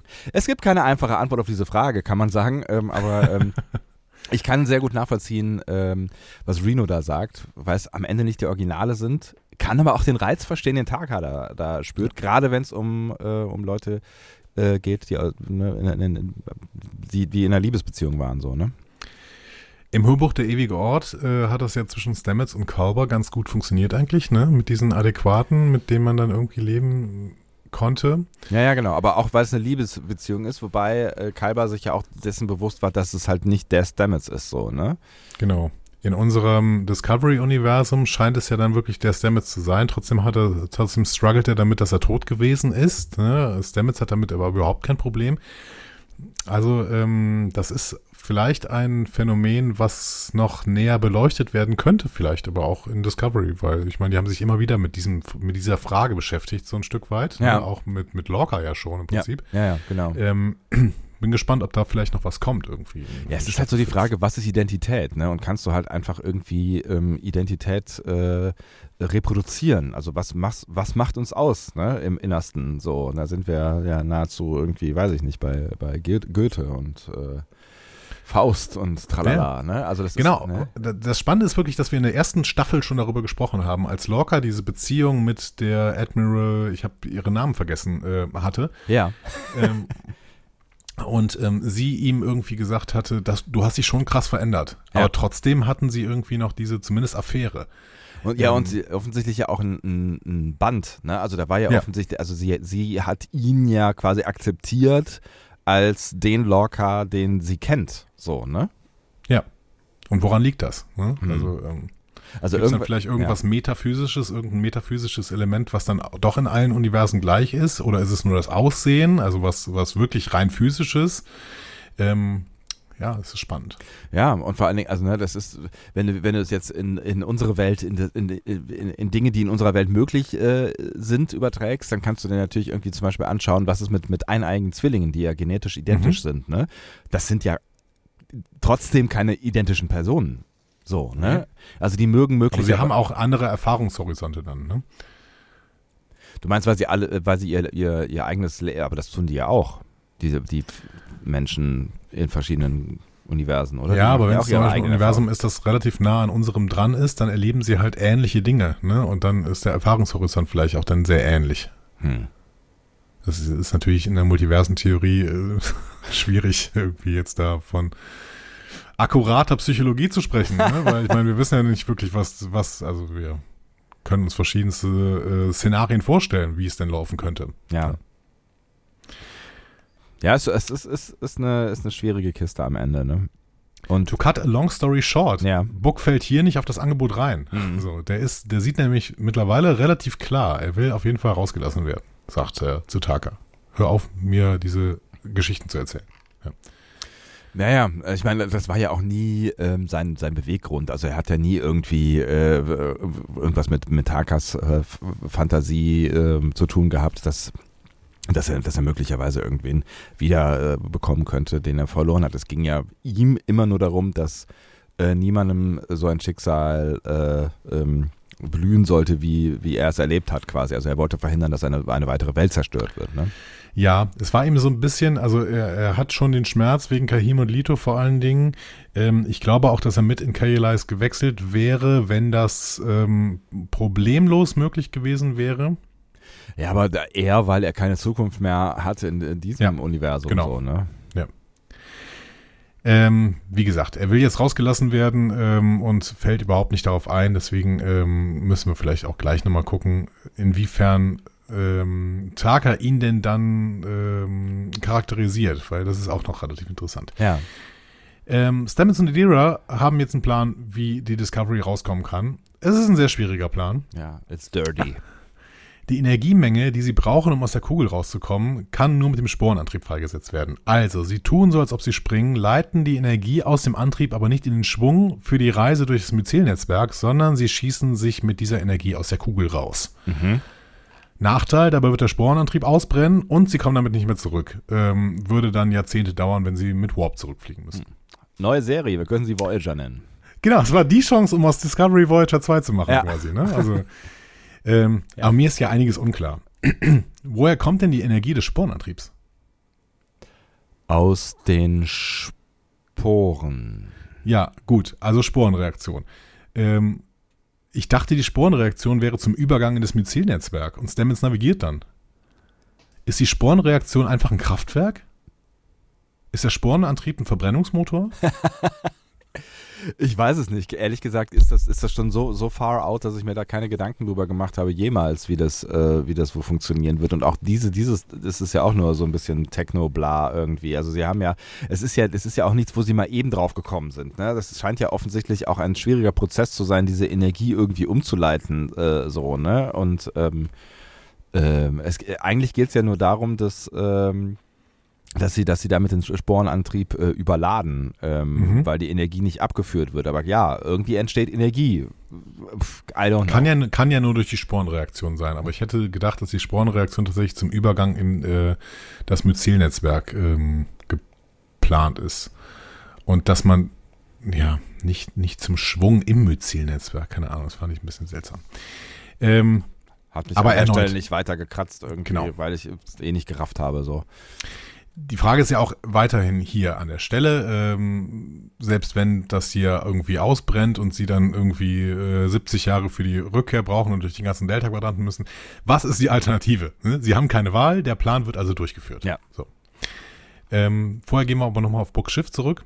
Ähm, Taka konzentriert sich weiter auf sein Ziel ähm, und Book erklärt in der Zeit Reno und uns Mhm. das Halsband. Ähm, das Thema aber ist nämlich, Grudge hasst Hologramme und das Halsband hat einen eingebauten Störer, der Hologramme deaktivieren kann. Äh, und dementsprechend kann er auch ein Kraftfeld, das von Holo-Emittern projiziert wird, ähm, auch deaktivieren. Deswegen kann Grudge mit dem Ding quasi eine Katzenklappe öffnen. Warum auch immer. Warum auch immer, aber ich finde es eigentlich einen schönen Callback, denn wir haben in der zweiten Folge in Anomaly haben wir erfahren, dass Grudge Hologramme hasst. Und danach haben wir nie wieder darüber gesprochen. Wir haben eh über Grudge sehr wenig gesprochen in dieser Staffel. Ja, aber das ist ja auch voll okay, so Mhm. irgendwie. Es ist halt eine Katze, also es ist halt, ja, wir nennen It's a es halt, Queen. Ja, genau, es ist eine Queen, aber im Endeffekt ist es eine Katze, so. Also es scheint keine besondere äh, Message noch dahinter zu stecken. Ja. Ähm, aber ich finde es schön, wie langfristig die Planung der Staffel hier ist. Also ich finde, das ist ein klassisches Zeichen dafür, dass man sich wirklich von vorne bis hinten überlegt hat, wie diese Staffel auszusehen hat. Ja, auch mit Weil- Details halt, ne? Genau, diese Lösung wird quasi in Folge 2 angeteased. Mhm. Sonst gut. machen sie das oft in derselben Folge mit irgendwelchen Charakterinfos, die dann äh, benutzt werden können oder sowas. Oder in der Folge davor zumindest. Ja, weil es ihnen da gerade einfällt oder so. Genau. Frage ist natürlich, warum Grudge nicht einfach geschippt ist, äh, um aus so Hologramm-Dingern äh, rauszukommen. Also heute würde man Katzen eigentlich chippen, damit die in so eine Katzen, durch so eine Katzenklappe gehen können und so. Chippen? Also mit einem Chip versehen? Genau. Du hast so einen Chip äh, reingesetzt in die Katze, ne, so, unter die Haut und äh, dann. Ähm, Per NFC oder was? Geht die Klappe auf, wenn sich die Katze nähert? Genau, ich weiß nicht, ob es NFC ist, ähm, aber wenn, wenn NFC heißt nur Near Field Communication, ne? genau. Weil Da, da Dann- musst du schon relativ nah dran sein. dann ist quasi. es bestimmt eine Art von NFC. I Ja. don't know. So. Interessant. Ähm, ja, gleichzeitig meldet sich äh, Stamets zum Absprung bereit auf der Discovery. Mhm. Burnham fragt Hirai, ob eine neue Nachricht gekommen ist. Hirai sagt, äh, ja, ich sende immer noch Nachrichten ähm, und ähm, wir wir sind bereit zu helfen, sendet er quasi immer, Mhm. aber er erhält einfach keine Antwort. Also, Burnham befiehlt schwarzen Alarm. Es wird ziemlich rucklig, klappt aber. Mhm. Allerdings brennen ziemlich viele Konsolen. Äh, da wird auch einer verletzt. Wir können uns merken, das ist, glaube ich, der einzige, der auf der Discovery überhaupt verletzt wird. Mhm. Ähm, und vielleicht sogar der einzige, der insgesamt verletzt wird bei dieser ganzen Nummer. Ähm, Aber es geht schon, es- also es ruckelt schon ordentlich. Also Genau. ne, das ist, äh, es werden hier wieder viele äh, Feuerwerke gezündet, auch auf der Brücke. sie sind dann final aus der Kugel raus. Der Impulsantrieb läuft, Warp aber nicht. Waffen gibt's auch nicht. Der Sporenantrieb ist Fritte. Äh, aber es gibt auch gute Nachrichten. Äh, Waffensysteme sind zurück, oder? Hat Nee. er nicht gesagt, Waffensysteme sind zurück? No. Oh. Wichtig für gleich. Ah, hm. Es gibt keine Waffen. Okay. Und ähm, es gibt aber gute Nachrichten, Ah ja, keine richtig. Kugeln, die Discovery verfolgen. Mhm. Also können sie jetzt einfach Taka nachfliegen und versuchen, ihn aufzuhalten. Was bedeutet, dass die Tensi vielleicht doch irgendwas verstanden haben? So, ne? Also Oder, das, es oder ihnen dass einfach egal ist. kann natürlich auch sein, ne? Es, vielleicht ist es ihnen egal, dass äh, die, das Glas, was sie über die Wespe gesetzt haben, jetzt geruckelt hat und ähm, umgefallen ist, weil es ja sowieso auch schon draußen andere Wespen gab. Ja, maybe. Ja? So, ähm, zurück auf Buckschiff. Der ist durch das Kraftfeld durch die Katzenklappe entkommen. Ähm, und mit dem Halsband kann er auch Takas Schutzschild durchbrechen und Taka will smithen. Ähm, Fuck, Jesus. Entschuldigung. Taka, äh, Taka geht auf jeden Fall sofort K.O. Ja. Reno ähm, greift auf die Steuerung zu, stellt fest, dass das Schiff auf Autopilot eingestellt ist Mhm. und dass sie die Stromquelle in 10 Minuten erreichen werden. Die Systeme sind gesperrt, die Kommunikation ist gesperrt. Äh, Man Merde, fragt sich, man fragt könnte sich dann, wenn das Schiff auf Autopilot äh, fliegt, man fragt sich, was, was, was Taka die ganze Zeit an den Konsolen hektisch macht, weil eigentlich wäre wär das so der Zeitpunkt, wo er sich zurücklehnen könnte und äh, äh, mal gucken könnte, was passiert. Naja, irgendwas, Also hat, meine, irgendwas hat er bestimmt zu tun.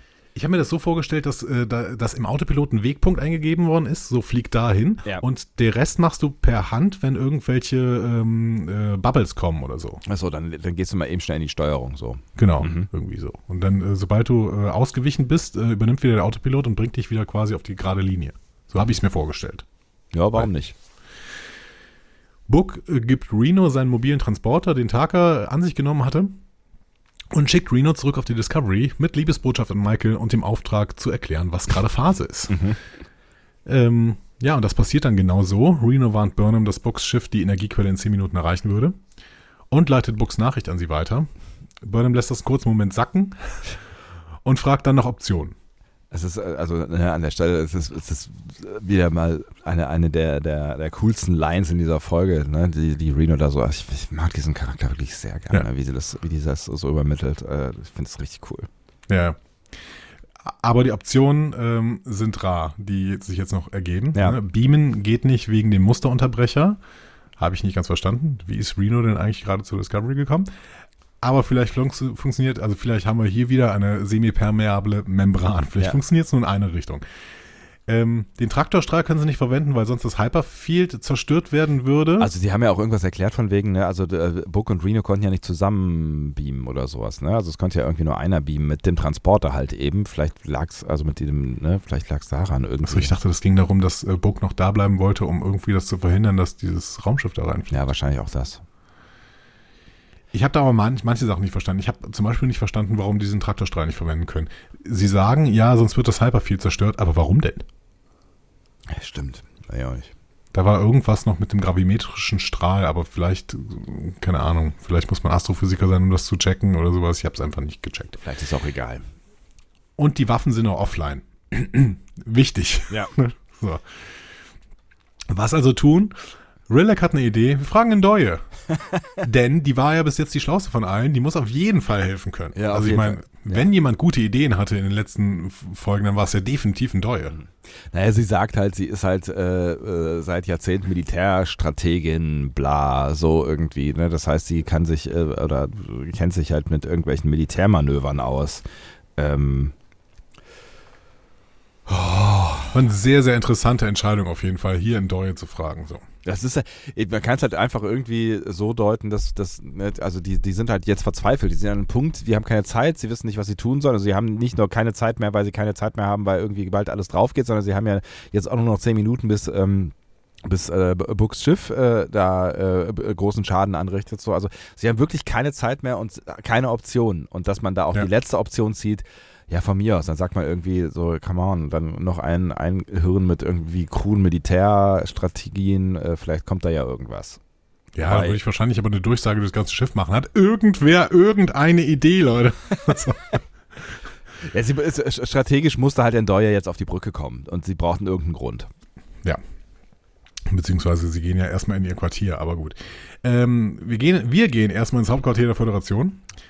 Äh, wir war ja sehen, noch die, was, DM, DMA zeigt erste Auswirkungen. Ne? Partikel äh, in der Umlaufbahn werden auf 2100 Kilometer pro Sekunde beschleunigt, äh, was Vance dazu bringt, die Planetenschilder anzuheben. Die Shuttles, die evakuieren, sind jetzt ständig gefährdet, klar. Aber dann kommt eine Raumschiff zur Rettung. Die USS Mitchell. Ja. Sehr, sehr schöner Moment. Irgendwie ein toller Anblick auch. Ich finde, die haben sie äh, sehr, sehr gut gestaltet. Man sieht auch wirklich, dass das ein riesiges Schiff ist. Ja. Ähm, Vance fragte mal nach dem Stand der Evakuierung der Präsidentin der Erde. Und Tilly macht klar, die will noch bei der Evakuierung helfen. Ähm, Vance befiehlt aber, ein Shuttle für sie bereitzuhalten. Und auch dazu später wesentlich mehr. Ja. Äh, Ndoye hat jetzt einen Plan. Gezielter Treffer mit einem Shuttle auf Autopilot. Ähm, Nielsen warnt, Autopilot klappt wegen der gravimetrischen Störungen nicht. Hm. Weiß ich nicht. Halte ich ein bisschen für Quatsch. Sie müssen das Ding ja nicht fernsteuern, wenn sie damit nur in Takas Schiff reinfliegen wollen. Ähm, und Takas Schiff ist ja auch auf Autopilot. Also, hm. Ja, aber gut, das, du hast ja gerade noch gesagt, Herr Taka äh, hat ja offensichtlich dann immer wieder den Kurs korrigiert, also vor allen Dingen auch wegen der, der, der Bubbles, die dann, äh, ne, also vielleicht muss da jemand sein, der den Kurs äh, korrigiert. Ja, aber hinter der Discovery fliegen ja keine Bubbles hinterher.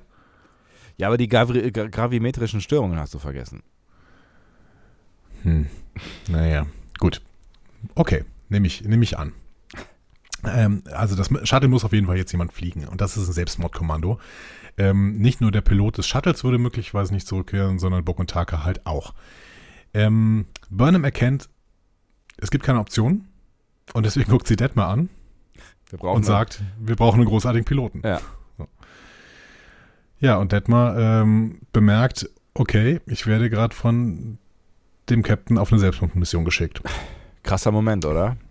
Und sie würde es tun. Ja. Und damit endet ein großer Charakter-Arc, der in der gesa- gesamten Staffel durchgespielt worden ist. Denn in der allerersten Folge, Kobayashi Maru, ähm, ähm, geht Burnham selber auf eine gefährliche Mission außerhalb der, äh, der Discovery und Rilek ähm, sagt, das darfst du nicht machen. Mhm. Du musst Entscheidungen treffen können, auch wenn du damit deine OffizierInnen in den Tod schickst. So. Mhm. Ähm, und jetzt sehen wir, Burnham ist so weit gereift, dass sie Detmar in den Tod schicken würde. Was ja ihr von Rilek auch noch später bestätigt wird.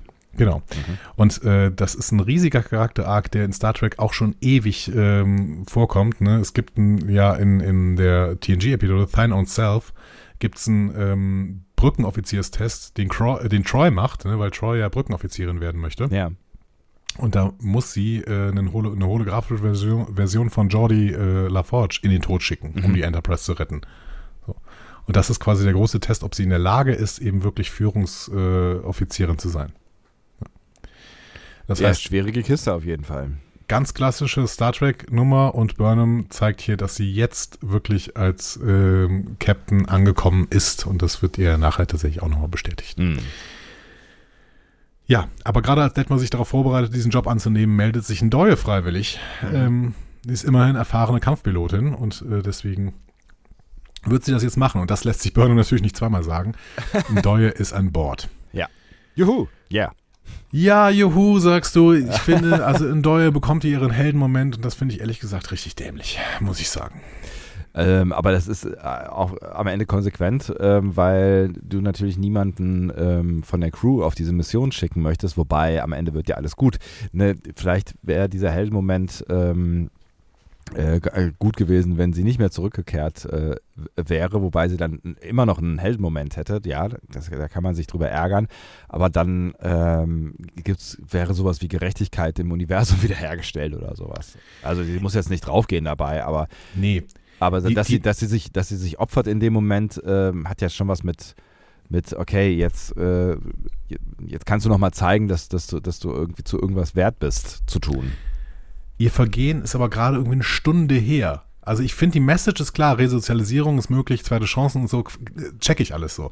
Aber nach dem ganzen Bockmist, den ein Doyle ungefähr von einer Stunde gemacht hat, oder wenig, oder sogar weniger, ich weiß es nicht genau, ähm, bekommt sie jetzt den Heldenmoment und ich, es fühlt sich für mich falsch an, es fühlt sich konsequenzlos an. Die sollte in ihre äh, Zelle gesperrt werden und bam, so. Bleibt da. So, so hat sich es für mich überhaupt gar nicht angefühlt. Das war für mich auch gar nicht so ein richtig ein, Heldenmoment. Das war irgendwie so, ähm, so, ein- so ein ähm, so ein Moment von, äh, wo sie vielleicht auch realisiert hat, irgendwie, ähm, ja, ich habe ich hab Scheiße gebaut, so, oder das war vielleicht nicht die coolste aller Aktionen, ähm, das, das, das, das, das äh, wenigste, was ich tun kann, das heißt anders, ne? Das, das, äh, also, oder das, was ich jetzt noch tun kann, ist, ähm, zumindest in dieser, dieser Mission helfen so und dazu beitragen, dass keiner von dieser Crew, die besser auf Kurs gewesen sind als ich, ähm, zu Schaden kommt. So. Also ich kann, ich kann zumindest jetzt hier äh, nochmal meinen Dienst anbieten. Mir, mir kam das nicht wie ein Heldenmoment vor und sie, ich finde, sie, sie ist auch keine Heldin in, in dieser Szene. Was später dann noch mit ihr passiert, darüber können wir, können wir äh, diskutieren. Aber ich finde, das ist so ein, so ein konsequentes Handeln von, okay, ich bin eigentlich nichts mehr wert in diesem Kontext, also kann ich mich auch opfern. Also ich bin, ne, ich habe, ich habe keinen Ja. Status, keinen Stand mehr, kein, keine Bedeutung mehr. Äh, also ähm, kann ich, kann ich, kann ich auch irgendwie sagen, okay, dann das, das Letzte, was ich tun kann, ist zumindest euch retten. Weiß ich nicht. Ich finde, das ist doch gerade dann ein Heldenmoment. Das ist, das erinnert mich so ein bisschen an Bruce Willis in Armageddon. So, äh, und hier waren es hier waren's ganz einfache Bilder in Armageddon. Deswegen funktioniert dieser Film, weil er so einfach, einfach strukturiert ist. Bruce Willis bleibt im Endeffekt da, um irgendwie die Bombe zu zünden und diesen komischen ähm, äh, Asteroiden irgendwie zu sprengen. Und äh, Ja, aber- musste jemand manuell zünden. Das aber ist so Bruce- ungefähr derselbe Moment. Nee, finde ich nicht. Finde ich überhaupt nicht. Bruce Willis hast du gespürt.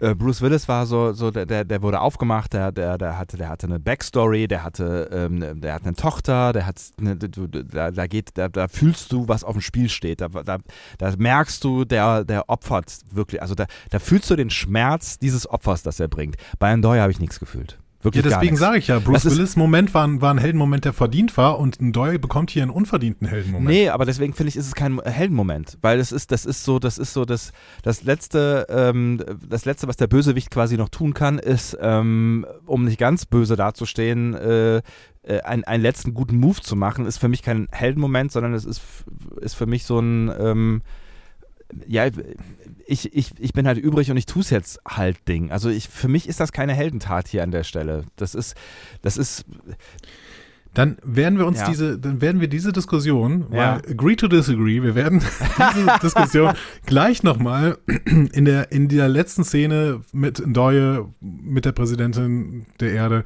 müssen wir die nochmal aufnehmen. Ja? das können wir gerne tun, ja. Ähm, also Doyle gibt jetzt ihr United Earth Com Badge noch ab, übergibt es äh, Burnham und bittet sie, sagt der Präsidentin, dass ich alles für die Erde gegeben habe, wenn ich nicht zurückkehre. An der Stelle hätte ich gesagt, Bullshit, äh, hast du nicht. So, also das, da hätte ich mit den Augen, die, die Augen verdreht oder sowas oder whatever. So, also das ist, das ist natürlich Bullshit. Du hast nicht alles für die Erde getan. Du hast alles dafür getan, dass die Erde drauf geht. So, ne? Ähm, aber gut, da ist jetzt gerade kein Raum mehr für und wir können uns im besten Fall vorstellen, dass Rillick und äh, Burnham dann gedacht haben, so, ja, whatever, komm, steig ins Shuttle. Im Orbit der Erde wird es auf jeden Fall immer brenzliger. Die herannahenden Trümmer der DMA haben die Brückenantriebssysteme des Hauptquartiers lahmgelegt und jetzt stecken die in der Erdumlaufbahn. Ähm, die USS Pathfinder, die USS Tikov ähm, berichten, dass ihre Schilder unter 10% liegen. Die USS Credence hebt ab. Die USS Nock ist nicht ausgelastet, nimmt aber schweren Schaden. Die USS Yelchin meldet, dass die Evakuierungsbefehle abgeschlossen sind. Ähm, die Tikov, erinnerst du dich, was die Tikov ist? Nee. Das ist das Samenschiff Ach, aus Die Trying der letzten ah, Staffel. okay, ja. Äh, jetzt natürlich auch an der Evakuierung beteiligt, weil alle Schiffe, die greifbar sind, evakuieren natürlich jetzt. Das ist ein bisschen mysteriös, weil ich erinnere mich daran, dass das irgendwie alles sehr beengt wirkte in diesem Schiff. Aber naja, gut. Vielleicht haben sie die Ja. Samen ja ausgekippt. Und wenn und selbst wenn es nur 50 Leute sind, ne, Ja, ja, klar. so, Weil- nehmen alle mit. Ja, ja. Ähm, die USS Yelchin wird hier zum ersten Mal erwähnt. Die äh, war schon mal ähm, auf einem Monitor zu sehen äh, in People of Earth in der letzten Staffel, aber äh, hier zum ersten Mal wirklich namentlich erwähnt ähm, und ist benannt nach Anton Yelchin, ähm, der äh, Darsteller des äh, Chekhov Ah, ja. Mhm. äh, in ähm, den JJ-Track-Film, der ja äh, leider ums Leben gekommen ist. Ja. Mhm. Ähm, Vance gibt widerwillig den Befehl, die Evakuierungsbemühungen jetzt, äh, Bemühungen jetzt einzustellen. Ne? Alle Schiffe sollen Erde und Mond verlassen. Ähm, er würde ihnen so lange wie möglich Feuerschutz vom Hauptquartier ausgeben. Und er wendet sich dann nochmal an seine Crew und dankt äh, ihnen für ihren Mut, bevor er den, den Befehl dazu gibt, dass sie das Hauptquartier auch verlassen und auf die Mitchell wechseln. Ähm, unterdessen beginnen die Schilde der Erde zu versagen. Mhm. Wir sehen Asteroiden, die auf der Oberfläche einschlagen. Ähm, dementsprechend gibt es wahrscheinlich dann doch ein paar Verluste. Mhm. Tilly lobt noch Gareth und Taral für ihre geleistete Arbeit.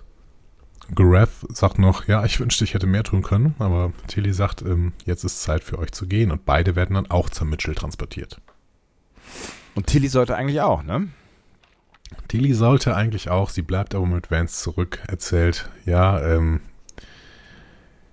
das sind alles meine Kadetten, die da draußen waren und äh, wenn die Schiffe jetzt nicht ablegen, dann ähm, wäre äh, alles umsonst gewesen. Ne? Vance sagt, ja, aber für uns beide gibt es jetzt auch keine Möglichkeit mehr, uns in Sicherheit zu bringen. Und Tilly sagt, jo, weiß ich.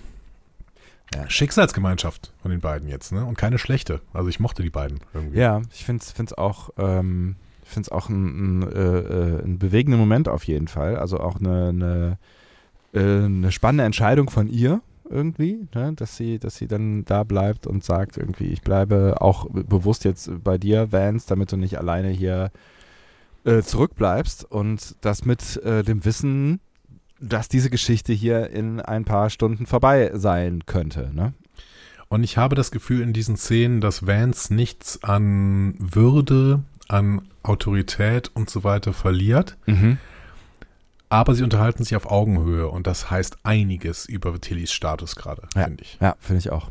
Deswegen hat das für mich sehr, sehr gut funktioniert und Tilly nochmal in einem ganz anderen Licht gezeigt irgendwie. Ja, aber was, was auch irgendwie daran liegt, dass ähm, das Discovery äh, immer mal wieder schafft, in guten Momenten, und das machen sie, also was Charakter angeht, ne, das, das machen sie ja doch zum großen Teil ziemlich gut, ähm, die, die Menschen hinter den Funktionen auch wie Menschen zu zeichnen. Und das ist, Ja. sind, sind, sind halt, ist ein, äh, halt ein urmenschlicher Augenblick äh, hier, der hier gezeichnet wird. Und hier begegnen sich eben zwei Menschen in unterschiedlichen Funktionen, die aber einfach Menschen mit Leben sind und dieses Leben könnte quasi äh, bald vorbei sein. So, ne? Ja.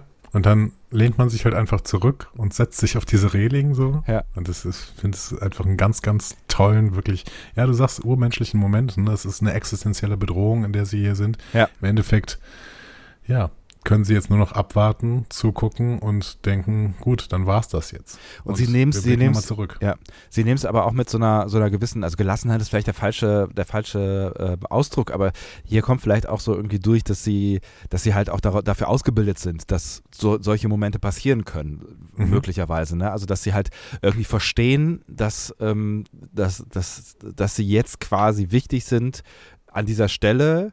Also vor allen Dingen Vans halt, ne? Und dass das ein, dass das ein Punkt ist, an dem es kein Zurück mehr gibt und dass dieser Ja. Punkt in ihrer Karriere kommen kann, ähm, da sind sie wahrscheinlich irgendwann für ausgebildet worden. Also dass sie, ne, da- das ist irgendwas, womit sie sich vermutlich irgendwann auseinandergesetzt haben. Wenn du dem Militär beitrittst, dann kann der Punkt kommen, wo es kein Zurück mehr für dich gibt. So und an dem sind sie jetzt halt. Und deswegen, es fühlte sich so ein bisschen, so ein bisschen so an wie, okay, wir sind jetzt zusammen hier und es ist jetzt halt so, wie es ist und da müssen wir jetzt halt irgendwie durch. Genau. Wir gehen nochmal auf Books Schiff. Ähm, Taka kommt langsam wieder zu Bewusstsein. Mhm. Book bittet ihn äh, dabei zu helfen, den graviometrischen St- Strahl zu äh, stoppen und Taka sagt, nö. Ähm, ich bin fast zu Hause, ich mach das nicht. Book sagt ihm nochmal, hör mal, Oros wird nicht auf dich warten. Ne? Und Bo- äh, Taka sagt, das weißt du nicht. Und äh, allein diese Möglichkeit, dass es so ist, ähm, die werde ich nutzen. Mhm. Jetzt nach zehn Jahren Vorbereitungszeit. Ich werde sie nutzen. Book checkt das auch. Ne? Er sagt irgendwie, ja, ich verstehe den Schmerz des Verlustes. Ich verstehe das Loch, das Oros hinterlassen hat. Ähm, und mir fällt es auch schwer, ohne Kahim und Leto aufzuwachen. Und äh, Taka sagt nochmal, ja, Oros hätte auch versucht, mich aufzuhalten. Du versuchst das auch. Mhm. So. Ähm, aber Oros ist jetzt nicht da, um mich aufzuhalten.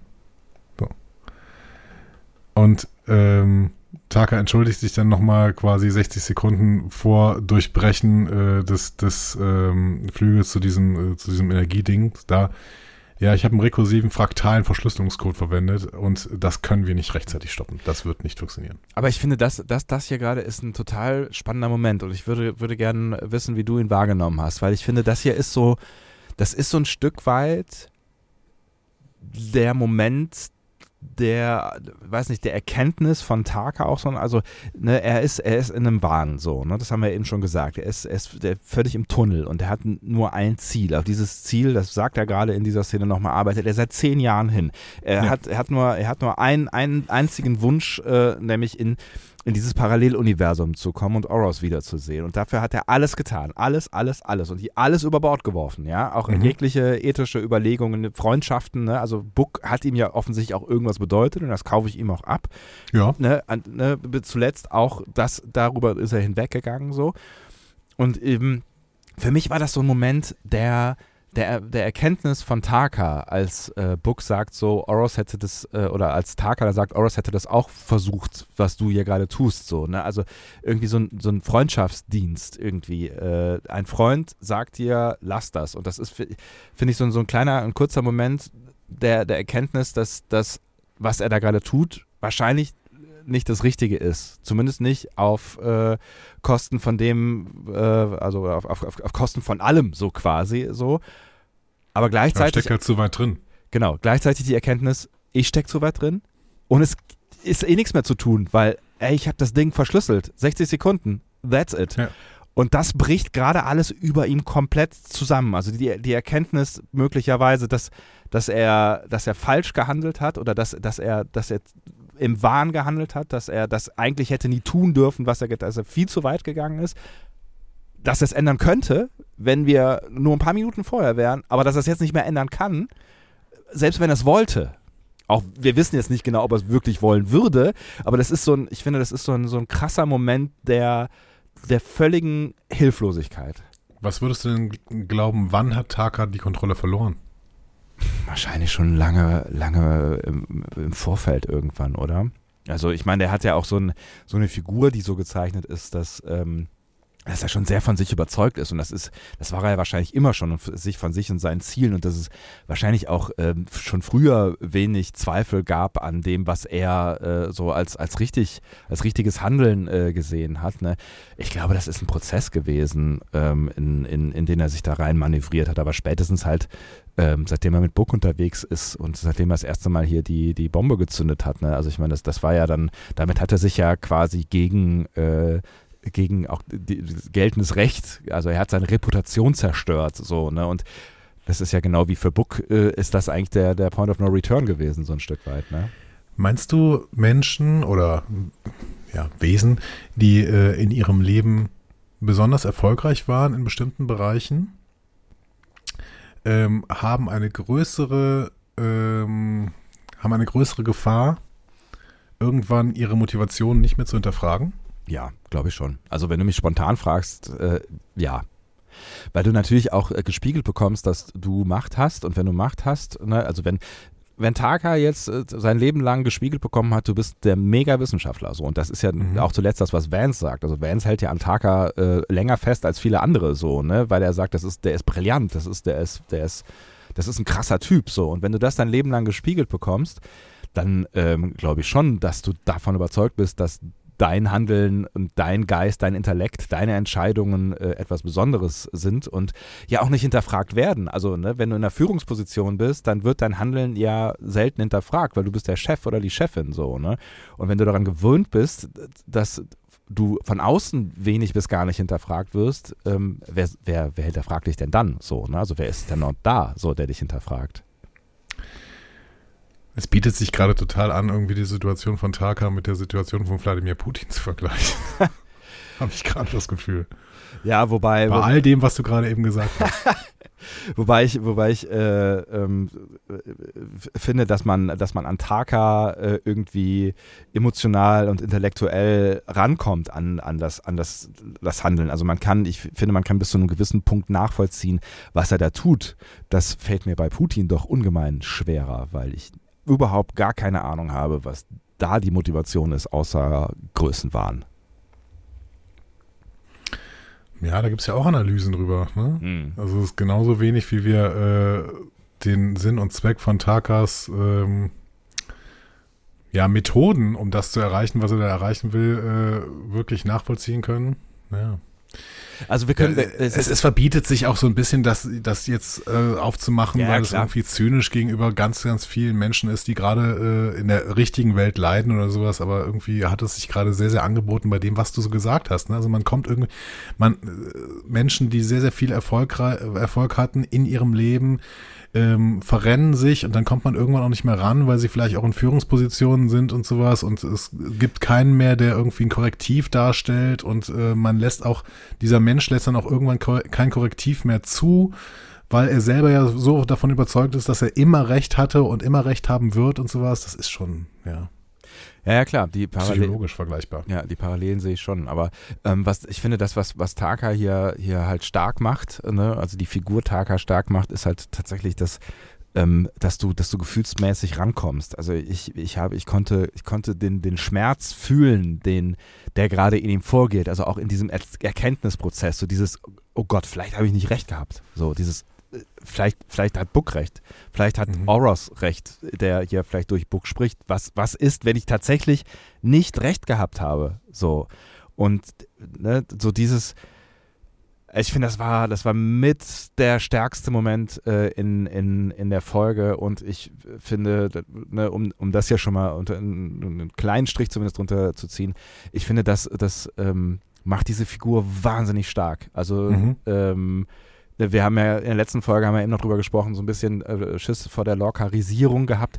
Ich finde, genau hier wird das Gegenteil gemacht. Hier wird, wird äh, an dem Punkt, wo es droht abzudriften, da wo aus Lorca halt äh, der Schwachsinnsbösewicht geworden ist, wird hier wirklich eine, eine Nachvollziehbarkeit, eine, eine Schwäche, eine, eine, eine, also auch, auch jemand, dem, dem, der mir emotional leid tut an der Stelle. Und das musste ja. erstmal gelingen, ja. Also der Bösewicht hier in dem Game, der fängt gerade an, mir leid zu tun. So. Mhm. Und das, ich finde das, ich finde das wirklich ganz, ganz großartig, wie, wie sie diese Figur äh, gezeichnet genau, haben. das ja. entschuldigt dann nichts, Nee. ne, was er getan hat, ähm, aber es setzt es irgendwie in Kontext und dieser Kontext ist völlig dramatisch. Ja. Ähm, ja. Ja. Schade, einfach kann man sagen. Genau. Ja, absolut. Nee, aber äh, du, du, hast, du hast völlig recht. Also sehr, sehr schöne Charakterentwicklung, die äh, Taka hier durchmacht, die zwischendurch natürlich drohte abzudriften. Da, ähm, das hatten wir in der letzten Folge angesprochen, aber jetzt gerade eben äh, dieser Moment war dann verdient durch alles, was wir uns in dieser Staffel quasi aufgebaut haben bei Taka. Absolut. Und es gibt ja dann gleich noch den quasi den schlussendlich äh, letzten äh, Moment, den ich auch wieder sehr, sehr, sehr stark finde, weil er ja, weil er nochmal so die Hilflosigkeit zeigt, aber da können wir ja gleich nochmal. Jetzt sofort. Also in, genau in diesem Moment meldet der Computer nämlich einen Annäherungsalarm. Ein neues Shuttle fährt äh, geradeaus auf einen Kollisionskurs. Ja. Keiner der beiden, weder Bock noch Taka, ähm, rührt sich, um sie aufzuhalten. Das Shuttle stürzt in das Schiff, äh, deaktiviert es. Ähm, Washington kann äh, General Ndoye zur Krankenstation transportieren. Ja. Bekommt auch Book und Taka Leben zu fassen, äh, kann sie aber, also die, die entdeckt zumindest die Signaturen, Ja. kann sie aber nicht erfassen. Ähm, Books Schiff ist dementsprechend auf Kurs in Richtung Hyperfield. Bald prallt's auf, wird dann explodieren.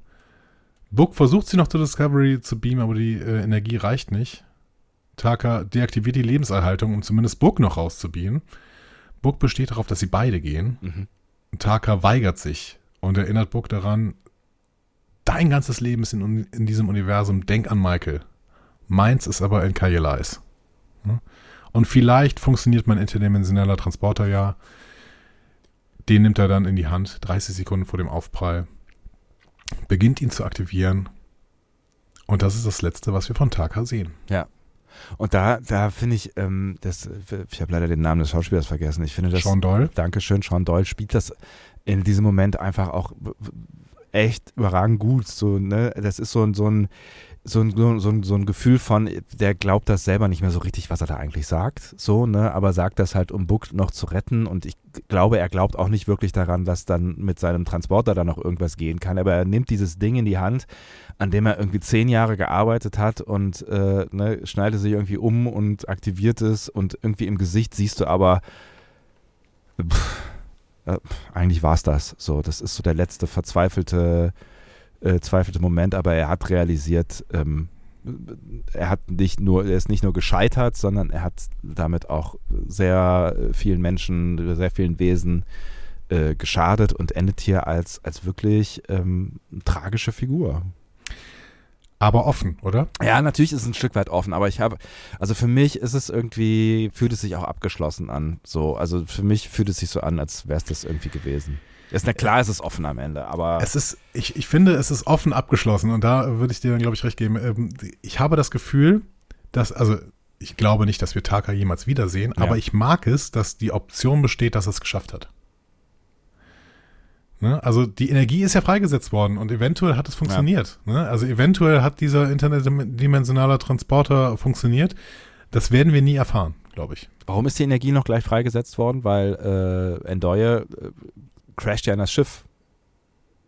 Genau, aber das, äh, wir haben, sehen auch dann riesige Explosion. Also ja, das sie, ist die, doch die, Energie, treffen oder? aufs, die treffen auf das Hyperfield so, ne? Aber das Hyperfield kann ja, das Hyperfield wird gesteuert von diesem, also wenn ich das richtig verstanden habe, die DMA farmt äh, Boronit ja, und ähm, damit wird der Generator für das Hyperfield angetrieben. ja, Dementsprechend hat das Hyperfield ja diese gesamten. das oder verbraucht halt diese Energie, ne? Ja, Genau, klar, das- aber ja. in dem Moment, wo, wo etwas gegen die, äh, also es ist ungefähr so wie ein Elektrozaun. Wenn du dagegen packst, dann äh, macht, wird halt die Energie durch Frei, dich geleitet. ja gut. Wenn, das, das ist ein ganz gutes Bild, wenn du es so beschreibst, dann ähm, ja. So habe ich es verstanden. ja, maybe. Deswegen kann es funktionieren mit diesem äh, interdimensionalen Transporter. Vielleicht auch nicht. Wir Ja. werden sehen. Beziehungsweise ich Wir glaube, wir werden nicht sehen. Genau, wahrscheinlich werden wir es nie erfahren. Ja. Genau. Dann gehen wir nochmal zum Schicksal von Book rüber. Washington erkennt Books Transportersignatur, versucht ihn auf die Brücke zu beamen. Bevor sie es jedoch kann, explodiert Books Schiff beim Aufprall auf das Hyperfeld. Burnham starrt einen Moment lang in fassungsloses Schweigen, fragt, ob sie ihn zurückholen können. und das Schweigen ihrer Brückencrew ist die einzige Antwort, die sie erhält. Und dann bricht sie zusammen. Ja, auch eine ziemlich krasse Szene, ne? Ja. Sie wird von Reese noch irgendwie in die Gegenwart zurückgebracht. Äh, der sagt, das kommt eine weitere Kugel. Bei einem Versuch, sie zu beruhigen, befiehlt der Besatzung, sich jetzt auf die Kugel vorzubereiten, beziehungsweise sich darauf vorzubereiten, diese Kugel wieder zu betreten und zu beenden, was sie vorher begonnen haben mit Intensi. Ich fand es eine sehr, sehr starke Charakterszene hier. Wahnsinnig. Ähm, also was, was so Nick Martin Green da spielt, äh, es ist echt, äh, echt krass. Ne? Also auch so dieser, dieser Moment, wo du, ähm, wo du merkst, ähm, also ich, ne, also wir, wir haben ja verstanden, was diese Beziehung bedeutet. So, ne? Ja. Also das, die hatten ja wirklich genug Zeit, die aufzubauen. Ne? Das heißt, wir haben verstanden, was das für einen Schmerz auslösen muss. Und wir sehen, was das für einen Schmerz auslöst. So, ne? Und ähm, wir sehen dann aber auch, wie sie dann irgendwie versucht umzuswitchen, was so einen Moment dauert. Ja. Aber Kampf, Genau. Kampf, Kampf, genau. Und- Nur in ihrem Gesicht. Genau. Und genau, das spielt sich halt nur in ihrem Gesicht ab und dann, dann schafft sie diesen Switch und du merkst halt irgendwie, na, natürlich ist sie immer noch gebrochen, aber sie schaltet auf Funktionieren um, weil sie weiß, worum es geht. Ja. Kann man natürlich auch sagen, eine Captain-Qualität an, an der äh, Stelle irgendwie, ne? Aber äh, auch wieder ein echt krasser Moment. Und noch eine andere Perspektive. Ich muss sagen, das wäre ein wirklich dramatisches, tragisches Ende für Book gewesen. Und es hätte mir sehr gefallen, wenn es so geblieben wäre. So kurz vor der Resozialisierung dann doch noch das Ende. Böse, dramatisch, Ja. hart, aber dadurch auch irgendwie gut. Weil dann hätten wir gesagt, ich will das nicht, ich, ich ärgere mich, ich, ah, ich hasse es. Das hätte mich emotionalisiert, ohne Ja, Ende. ja. So, und das will ich eigentlich. Ich möchte emotionalisiert werden. So. Ja, und das macht, ich meine, das macht die Folge an vielen Stellen wirklich sehr gut. Also ich hatte irgendwie in, in, in der letzten Hälfte der äh, Folge immer feuchte Augen so. Ne? Also das schafft diese, diese Folge ja wirklich gut. Ja, bis auf ein paar Abzüge in den letzten zehn Minuten, über die wir jetzt noch reden müssen. Ich werde gleich ein bisschen meckern müssen. So, äh, wir gehen jetzt mal ins Hauptquartier nochmal zwischendurch. Da explodiert mittlerweile alles Mögliche. Aber die Evakuierungsschiffe haben es alle geschafft. Und Vance will feiern. Und reicht Tilly Rising Whiskey. Äh, witzigerweise ein Geschenk von Taka, als das äh, Archer Space Dog fertiggestellt wurde. Vance stößt mit Tilly an, will mit ihr auch über Reue sprechen. Hm. Tilly gibt zu, äh, dass sie glücklich darüber war, wie ihr Leben geendet hat. Mhm. Sie hat Freunde gefunden, sie äh, hat daraus eine Familie gemacht, konnte unglaubliche Dinge sehen und tun. Erinnert sich äh, tatsächlich noch an Sonnenuntergang mit ihrem ersten Freund. Äh, für den, für diesen Sonnenuntergang hat sie die Biologievorlesung geschwänzt und ist auf das Dach der Sternflottenakademie äh, geklettert, nur Mhm. um diesen Sonnenaufgang, äh, Sonnenuntergang zu sehen. Wenn auch immer diese Vorlesungen sind, ne? Aber naja, gut. Vance ähm, drückt auf jeden Fall Dankbarkeit aus, dass sie äh, die Technikvorlesung nicht übersprungen hat, sondern nur die Bio-Vorlesung. Ja, schöner Moment. Ähm, Tilly fügt nochmal hinzu, manche Menschen finden niemals ihren Lebenszweck. Mhm. Und ich bin froh, dass ich ihn gefunden habe. Und Vance sagt, ja, ich wünschte, ich hätte wesentlich mehr Zeit mit meinem Lebenszweck verbracht. Ähm, und es wird klar, er redet von seiner Tochter. Mhm. Tilly fragt dann nochmal, ja, weißt du, weiß deine Tochter denn, dass du sie liebst? Und er sagt, ja, ich denke schon, dass sie das weiß. Naja, er ist nicht sogar sicher, ne? Also, Ja. Es kommt doch recht überzeugend raus. Äh, Genau. Auch ein, ein starker Moment an der Stelle wieder, ne? Mhm, ja. ja, und Tilly drückt nochmal ähnliche Gefühle gegenüber ihrer Mutter aus. Ähm, wusste, dass äh, Liebe eines Elternteils immer das Wichtigste in ihrem Leben war. Ne? Tilly und ihre Mutter ist ja eine schwierige Kiste. Ja. Wir erinnern uns an den Short-Track äh, Runaways. Ja, aber so sind Eltern-Kind-Beziehungen halt manchmal. Ne? Schwierige Kisten. So. Ja. Ähm, es ist fast ein bisschen egal, worüber die hier reden. Sie blicken einfach zurück auf ihr Leben. Ne? Und ähm, sie sind einfach in diesem Moment, den wir eben beschrieben haben, diesem Moment, ja, wir wussten, dass das irgendwann passieren können, kann und jetzt passiert's halt. Und ähm, jetzt überlegen wir mal, war dieses Leben denn wirklich lebenswert und äh, habe ich das erreicht, was ich erreichen wollte oder nicht? Ja, also das, was du vermutlich, keine Ahnung, ich hoffe nicht, dass ich in diese Situation zumindest in dieser Art und Weise mal kommen werde, aber das, was du vermutlich dann machst in solchen Situationen, dass du halt nochmal irgendwie sagst, hey, ähm, das war eigentlich cool und es ist doch echt eigentlich ganz schön, wenn du dann am Ende sagen kannst, so unterm Strich, ey, äh, Es war schon alles ganz okay. Es war schon alles ganz okay, genau. Ne? Es hätte blöder laufen können, so, ne? Ja, ich fand's, äh, wir haben eben über diese äh, Szene schon gesprochen, im Prinzip, und äh, ich fand's wirklich, wirklich toll. Ja. Hat mir sehr, sehr gut gefallen. Ja, auch die beiden zusammen, äh, Genau. genau. Das, das, das funktioniert einfach richtig gut. Die Kugel mit der Discovery wird jetzt in den Gasriesen gezogen, wo Washington eine massive Struktur entdeckt, die derjenigen ähnelt, die sie auf der toten Tennessee-Heimatwelt gefunden haben, mit tausenden von Lebenszeichen. Wir können quasi sagen, das ist eine Stadt oder ähm, Kommune. Ja. Weiß ich nicht, ne? Das ist für bis bei den Tennessee ein bisschen schwierig zu sagen. Ja. Saru meldet daraufhin eine neue Nachricht äh, von den Tennessee. Message, wir verstehen jetzt Ihre Bitte, die Kugel zu verlassen. Ihr seid nicht nur einer. Wie viele seid ihr? Ja, was ich irgendwie eine, eine, eine coole Frage finde irgendwie, ne? Also mit der Annahme, dass die halt irgendwie keinen Begriff davon haben, was, was Individualität ist irgendwie, ne? Finde ich das irgendwie ganz, ganz, eine ganz witzige Unterhaltung, ja. Außerdem ähm, laden sie auf die Oberfläche ein. Burnham stellt ein riesiges Team zusammen. Jetzt ist halt auch eh egal, wer so mitkommt. Ne? Ja, also genau. wir müssen auch echt nicht mehr Leute auf dem Schiff lassen, die vielleicht noch da irgendwie helfen könnten. Ja, kommt halt Ähm, alle mit irgendwie so, ne? genau. Also wer Dabei mitkommt, nennt will, sie kann übrigens- mitkommen, ne? Sie nennt Hirai dann kurz Harai, auch in den Untertiteln. Echt? Hat sie kurz vergessen, wie der Typ heißt. Das ist ja geil. sehr, sehr interessant. Okay. Und wichtig, auch noch in einer kleinen Szene dann gezeigt, Dr. Pollard geht mit auf die Oberfläche, Calber nicht. Ne? Der Ja. bleibt bei seiner Familie Stamets und Adira. Ja. Das ist seine Charakterentwicklung über diese Staffel, dass er sich im Endeffekt dann für seine Familie entscheidet. Ja. So. Ähm, sie landen dann auf einer Struktur des Gasriesen und die Tennessee schaffen ihnen offenbar wieder so eine Blase mit atembarer Atmosphäre. Sieht nicht so richtig gemütlich aus. Also es ist Nee. jetzt nicht nichts, wo ich leben wollen würde. Macht auch irgendwie. keinen Urlaub, genau. Nee. Zora ist auch am Start, damit äh, sie kommunizieren können. Und es gibt offensichtlich ein Update, das wird so in einem Nebensatz gesagt. Das ist das Einzige, was mich diese Szene irgendwie aushalten lässt, technisch. Ja, genau. Es gibt ein Up Update dieser Sprachendatenbanken, äh, ne? Ja. so dass dann ganz kurz noch eingespielt wird. Und trotzdem, also Relax schlägt dann vor, ihnen zu sagen, dass sie jeweils ein individuelles Eins und auch ein Eins als Ganzes sehen. Die Aussehen und ihre Erfahrungen seien unterschiedlich, aber sie alle strebten nach Glück, Freiheit, Sicherheit und Gleichheit. Wir wollen das für unsere Kinder genau wie sie es für ihre tun. Und das kann jetzt ganz plötzlich vermittelt werden. Ja. Ohne, ohne Nuancen, das ist gar kein Problem. Das ist ganz easy, geht das jetzt einfach, ne, wo wir eben noch irgendwie gesagt haben, ey, äh, zu beschreiben, dass Book und Taka irgendwer. Jemand anders sind als die Discovery. genau, Ne? Das ist, D- das ist äh, zu komplex. Das ist zu komplex, ja. So. Aber das ist ja nicht der erste komplexe Satz und es wird nicht der letzte komplexe Satz sein. Es ist vor allen Dingen nicht der letzte komplexe Satz. So, so, so muss es heißen.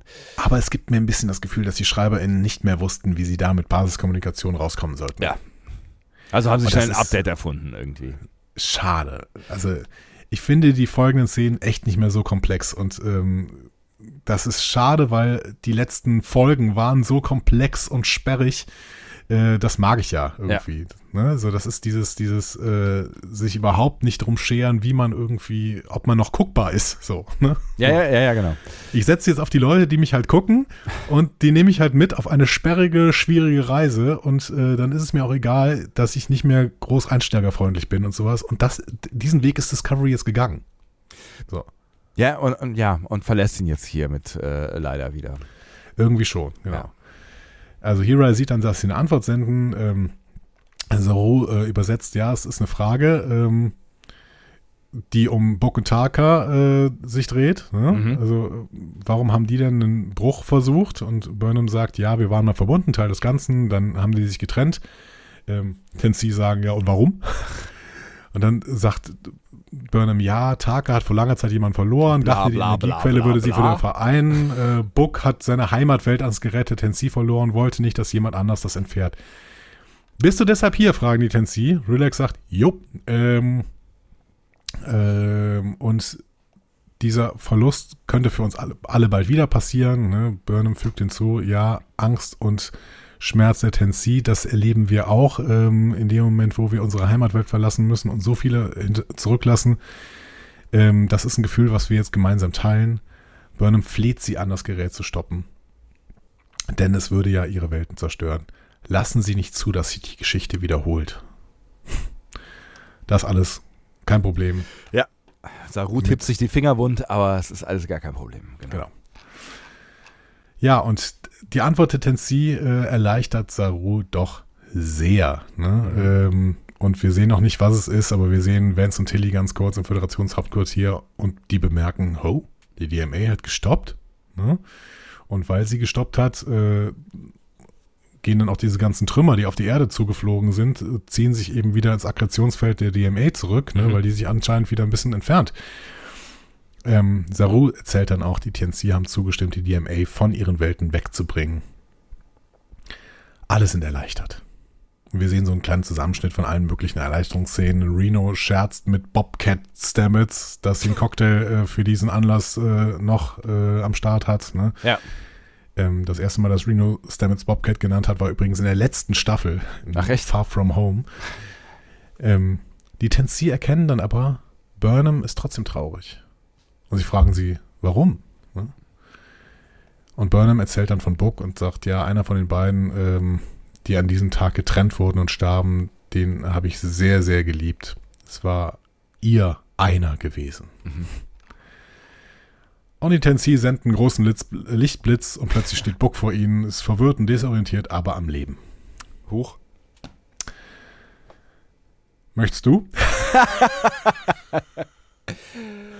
Also, ähm, du hast ja eben schon gesagt, dass, dass du ähm, ein anderes, eine andere, ähm, ein, ein anderes Ausgehen der Geschichte für Book besser gefunden hättest und ähm, ich kann mich dann äh, letztlich nur anschließen. Auf der anderen Seite hat mich diese, dieser Moment natürlich emotional bekommen, weil ich noch emotionalisiert war von dem Schmerz, den Michael äh, uns gezeigt hat, äh, als klar war, dass Book offensichtlich nicht zurückgebeamt werden kann. Und natürlich hat sie da auch gerade nochmal diesen Schmerz, also diese Frage nach dem, warum bist du immer noch traurig? Und die Antwort darauf, die ist natürlich auch unendlich traurig gewesen. Das heißt, du bist emotionalisiert in dieser Situation, dann freust du dich natürlich mit ihr darüber, dass Book wieder da ist. Aber unterm Strich, wenn die Emotion verfliegt, ähm, ja, finde ich es find tendenziell eher schwierig. Auch wenn ich den, den Charakter mag und ich mag den Schauspieler und so, ne? Und ähm, irgendwie finde ich es find ich's, find ich's cool, dass, dass man mit ihm noch irgendwie was machen kann. Aber das, was sie jetzt mit ihm machen und dass er jetzt wieder hier ist, das bringt erstmal eine ganze Menge Schwierigkeiten mit sich. So, ich mag Charakter und Schauspieler auch. Gerade deswegen würde ich denen ein sehr, sehr schönes Ende des Charakter-Arcs wünschen. Ja. Und ich finde tatsächlich, diese leichte Resozialisierung, die in den letzten beiden Folgen passiert ist, die wären dann, die hätten uns noch eine größere Dramatik, Dramatik gegeben, wenn er tatsächlich jetzt gestorben wäre. Und ich finde es so richtig bescheuert, dass er hier zurückgebracht wird. Ich finde es richtig bescheuert. Ich finde, es ergibt auch inhaltlich keinen Sinn. Warum sollen die Tensi denn den Musterpuffer behalten, wenn sie noch nicht mal checken, dass es Individuen gibt? Also das ist. Naja, das gut, sie haben ja gesagt, sie haben irgendeine Energie, tralala. Äh, Ja, und wir haben ge gedacht, das ist so ein wichtiger Moment, deswegen ist das bestimmt wichtig. Also, Ja. nee. Und man hätte auch mit dem Tod von Book so schön an Burnham weiterarbeiten können. Ne? Jetzt lebt Book noch, sie müssen ihn aber bald wieder wegschicken. Und Burnham, was macht das mit ihr? Kann ich mir fast nicht vorstellen, dass es irgendwas mit ihr macht. Der Tod Books wäre ein guter Anlass für weitere Charakterentwicklung gewesen. Die Verbannung, die später passiert, so semi. Ja, mal abgesehen davon, dass, dass, dass, äh, dass, dass zwischen den beiden halt irgendwie, also da müssen wir gleich noch drüber reden, weil also, es kann ja nicht einfach so weitergehen nach all dem, was da irgendwie passiert ist und so. Aber da kann man das machen wir gleich. Ja. Also ich habe mich echt geärgert, als ich das gesehen habe. Ich habe es kommen sehen in dem Moment, wo es nochmal angesprochen wird, aber Ja. ich habe mich dann echt geärgert. Ja, Burnham umarmt ihn fest, fragt, ob es, äh, er fragt, ob es funktioniert hat, ob die Erde und Niva sicher waren, äh, si- sicher sind und Burnham äh, sagt, ja, es hat alles funktioniert. Ähm, und sie fragt, ob er echt ist und er bestätigt, ja, bin ich. Ne? Ja, was, Und die Crew immer ist dann weiß, auch ja. überglücklich zu hören und zu sehen, dass Book lebt. Ähm, der übernimmt dann aber nochmal die Initiative, guckt sich die Tensi an und sagt, ja, ich würde gerne mit denen sprechen und ist auch offensichtlich für kein Problem. ähm, beginnt mit der Frage, wie er gerettet worden ist und die Tensi sagen, ja, ähm, wir haben gedacht, wegen des Timings, das ist ein wichtiges Ding und deswegen haben wir erstmal diesen Musterpuffer in Stasis gehalten. Okay, so. ähm, dann fragt er nach der DMA und die TNC sagen ja, wir haben nicht erkannt, dass ihr höhere Lebensformen seid und ähm, jetzt verpflichten wir uns, breiter zu scannen und nur noch in unbewohntem Raum zu operieren. Erinnert auch so ein bisschen an Formulierung aus der Star Trek-Geschichte. Ne? Die Tensi checken nicht, dass es höhere Lebensformen waren, die diese durch die DMA gefährdet haben. Die Menschen haben zum Beispiel in Devil in the Dark eben schon zitiert, ne, mit Horta äh, und auch in Home Soil und sowas. Ne? Also es gibt so ähm, Episoden, in denen die Föderation das auch nicht gemerkt hat, dass sie ihre Handlung auf äh, tatsächlich höher entwickelte Lebensformen irgendeinen Einfluss hatte. Ja, ja, ja, genau. Also finde ich, äh, das finde ich total nachvollziehbar. Das finde ich auch Ja. tatsächlich ein, ähm, ein, ein spannendes, einen spannenden Ausgang für diese ganze Geschichte. Also wir hatten das ja schon gemutmaßt, dass es so sein wird, ne? Aber das äh, irgendwie finde ich das, finde ich das als Bedrohungsszenario auch ähm, sehr cool am Ende, ne? dass, dass es halt nicht irgendwie irgendwas Böses ist, um das es hier geht, sondern ähm, ja, so ein, so ein äh, Hoppla, äh, ich habe eine Ameise zertreten und die hat ja offensichtlich doch auch irgendwie äh, Leben. Leben, genau. Ja. Ähm, für Book ist das aber nicht genug. Er sagt so, ja, aber die DMA hinterlässt giftige Nebenprodukte. Ähm, ihr müsst das lassen. Und das wäre der Anfang, die Dinge überhaupt wieder in Ordnung zu bringen, die ihr damit angerichtet hat, Mhm. äh, habt. Und da zögern die Tensi, ne? Mhm. weil sie sagen, ja, aber äh, Überfeld, so, Mhm. ne? also wir sind, wenn wir nicht hier Boronit farmen, dann sind wir nicht in der Lage, dieses Hyperfeld intakt zu halten. Und Book sagt dann, ja, das Verstecken hinter einer Wand, das bringt euch nichts, ne? Ähm, weil damit entsteht nur Leere und die holt euch auch irgendwann ein. Und dann erzählt er noch im Gleichnis von Quajon mit der Weltwurzel. Ähm, wir sind alle auf demselben Planeten, wir erleben alle ein gemeinsames Schicksal. Und äh, dementsprechend könnt ihr auch einfach ähm, das Hyperfeld fallen lassen. Oh, finde ich eine gewagte Theorie am Ende, ne? Also wenn man sich auf diese, die- ne, ich will jetzt keine Gleichnisse auf, auf, äh, auf unsere Welt unbedingt ziehen, aber ne, da, wo äh, Zivilisationen zusammenleben, äh, kommt es offensichtlich auch ähm, zu äh, Streits, ne? Und wenn die Tensi jetzt irgendwie keine Zivilisation sind, die große Waffensysteme und Verteidigungssysteme haben, sondern sich überlegt haben, wir machen irgendwie eine Kugel um unsere Welt herum, die keiner durchdringen kann, das ist das, womit wir uns sicher fühlen, dann äh, finde ich, hat das schon eine gewisse Rechtfertigung. So, ne? Ja, genau. Und ich, es ist eine total schöne Utopie, die Book hier malt. Ja. dann, äh, er steigert sich ja so da rein, dass er auch ein Muster äh, auf, seinem, auf seiner Stirn entsteht. Und das replizieren die Tens hier dann sofort. Ne? Und ähm, antworten dann auch, wir haben großen Schaden angerichtet, wir sind voller Bedauern und Trauer, wir werden das wieder gut machen. Ähm, ver verpflichten sich quasi darin, dann das Hyperfeld äh, fallen zu lassen und den Weltraum wieder auf, aufzuräumen. Ähm, aber die Message ist der ewige Friede im Universum. Keiner braucht mehr Abwehrschilder, weil Book an die Gemeinsamkeit aller Spezies plädiert. Das ist zu, das ist zu einfach, das ist zu unterkomplex, was die hier machen. Ja, vor allen Dingen, weil es halt nicht der Realität entspricht, die wir selber gezeigt haben. Ich meine, wir kommen aus einer Welt, äh, ne, äh, wir denken an Osira und so, ne? Also Ja. wir kommen aus einer Welt, die, ähm, die höchst cha chaotisch und äh, brutal und kriegerisch gewesen ist. Und das ist äh, keine, keine zehn Folgen her so, ne? Ähm, naja, sagen wir mal, zehn Folgen ist es her. Ähm, äh, 13, um es genau zu nehmen, ne? ähm, Ja, äh, ne, aber das ist ja, das, äh, ich meine, die, die wissen, also Buck als erster weiß doch, äh, ne, der als, als Kurier gearbeitet hat, ähm, dass die Welt voller Gewalt ist und voller Betrug und äh, voller, voller äh, Missgunst und, und Rache und was weiß ich. ja, ja, wir sind halt. Ich beantworte diese gesamte Sache mit einer Frage. Wo sind eigentlich die Klingonen? Ja. Stell dir mal vor, die Klingonen treffen auf die Tensi. So. Ja, so. Oh, kein Hyperfeld? Hm, gut, okay. Es scheint mir eine ziemliche Ehre zu sein, dieses Volk auszulöschen. Ja. Oder so, keine Ahnung. Also ich meine. Ja, oder Ferengi. Auch die haben sich weiter, die Ferengi sind ja sogar auf dem Schiff, die sind ja sogar auf der Discovery, die sind ja sogar gerade auf dem Planeten, da steht ja einer der Ferengi. rum. Stimmt, genau.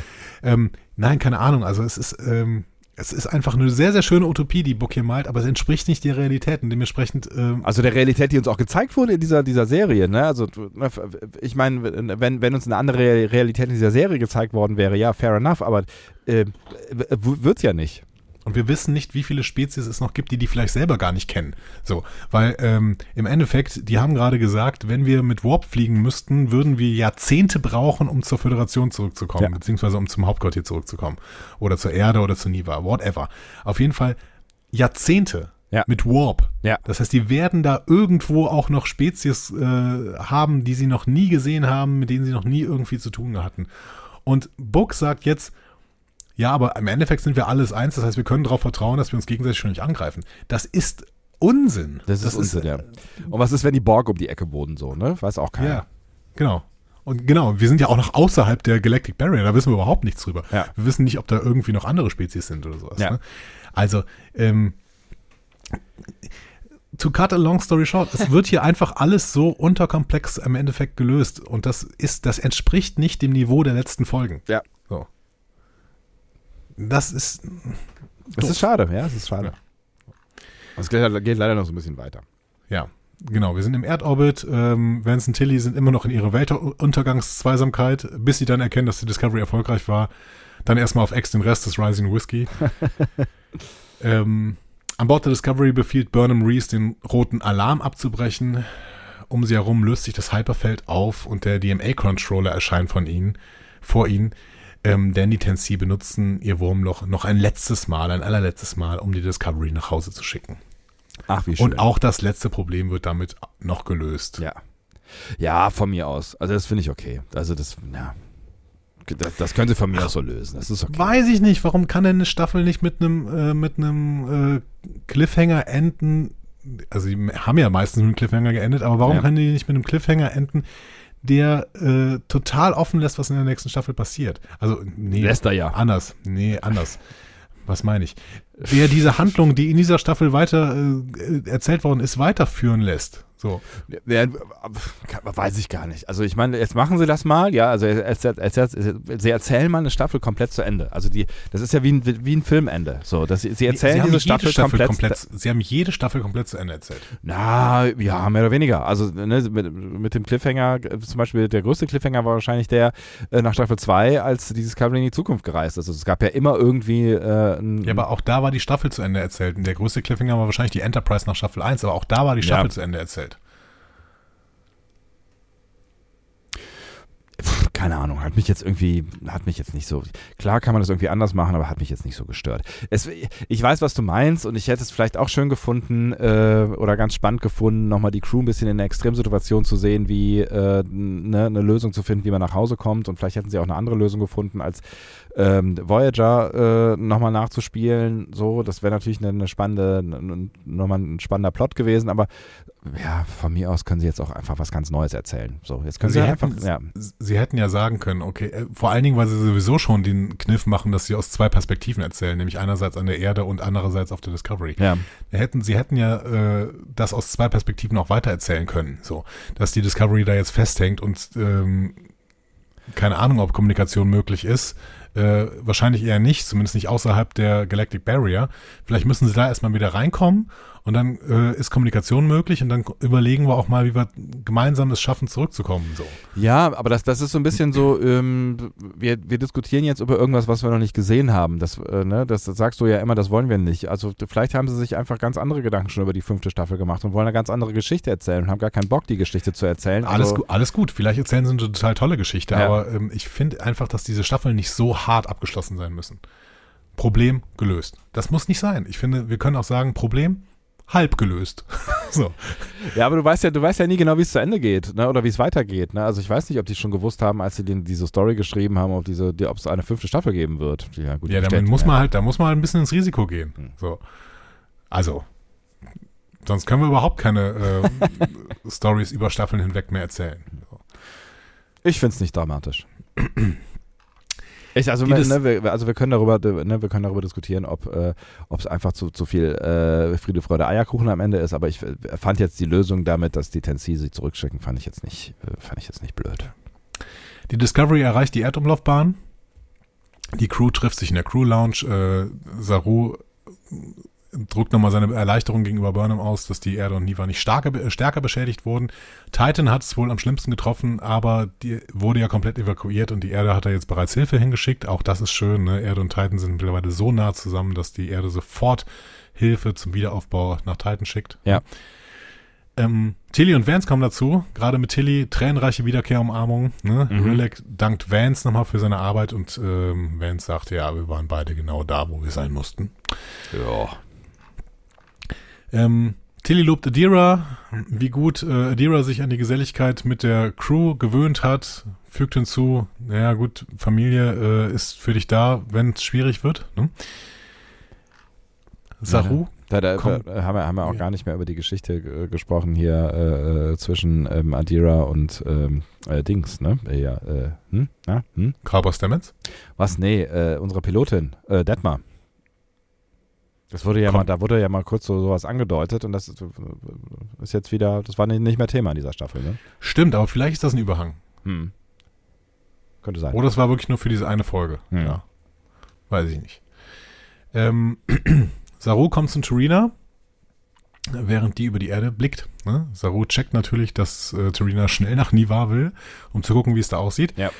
Aber sie hat auch darüber nachgedacht, was Saru ihr auf der Krankenstation erzählt hat. Ähm, und nachdem sie lang gesagt hat, dass es nicht möglich sei, Pflicht und persönliche Beziehungen in Einklang zu bringen, glaubt sie jetzt, dass sie unehrlich zu sich selbst gewesen ist. Mindset jetzt ist, das ist schwierig, Pflicht und persönliche Beziehungen in Einklang zu bringen. Ja. Aber es ist möglich. Und für die richtige Person vielleicht sogar die Mühe wert. Zwinker, zwinker. Na, hat sie da geflirtet? Ne? Ah, schon ein bisschen, ne? Hm. Ähm, Saru gesteht, ja, als ich gedacht habe, dass wir nicht überleben würden, habe ich vor allen Dingen bedauert, dass wir nicht mehr Zeit miteinander verbracht haben. Mrs. President. Hm. Und sie antwortet, call me Trina. Ohoho. Ha, schön. Ja. Aber du hast schon, du hast schon recht. Das ist, ja, wir erzählen es gleich zu Ende. Ja. Burnham und Rilek feiern nochmal ihr Treffen mit den Tennessee. Zu Recht, wie ich finde. Ja. Grundsätzlich, ähm, wie sie mit den Tennessee umgegangen sind, äh, sehr, sehr gut. Ich meine, äh, dann hat es irgendwann zu gut funktioniert vielleicht, aber gut, okay. Aber äh, genau, das wird, war auch einfach ein sehr Star Trekiger Approach hier irgendwie, ne? Genau. Ja. Burnham stimmt zu, weil sie ja auch an so viele Arten denkt, die sie noch nicht getroffen haben, eine Spezies, ähm, und wie viel sie noch über die kleinen Ecken des Universums lernen müssen. Und die Gefahren, die darin lauern. Entschuldigung. Ja, maybe.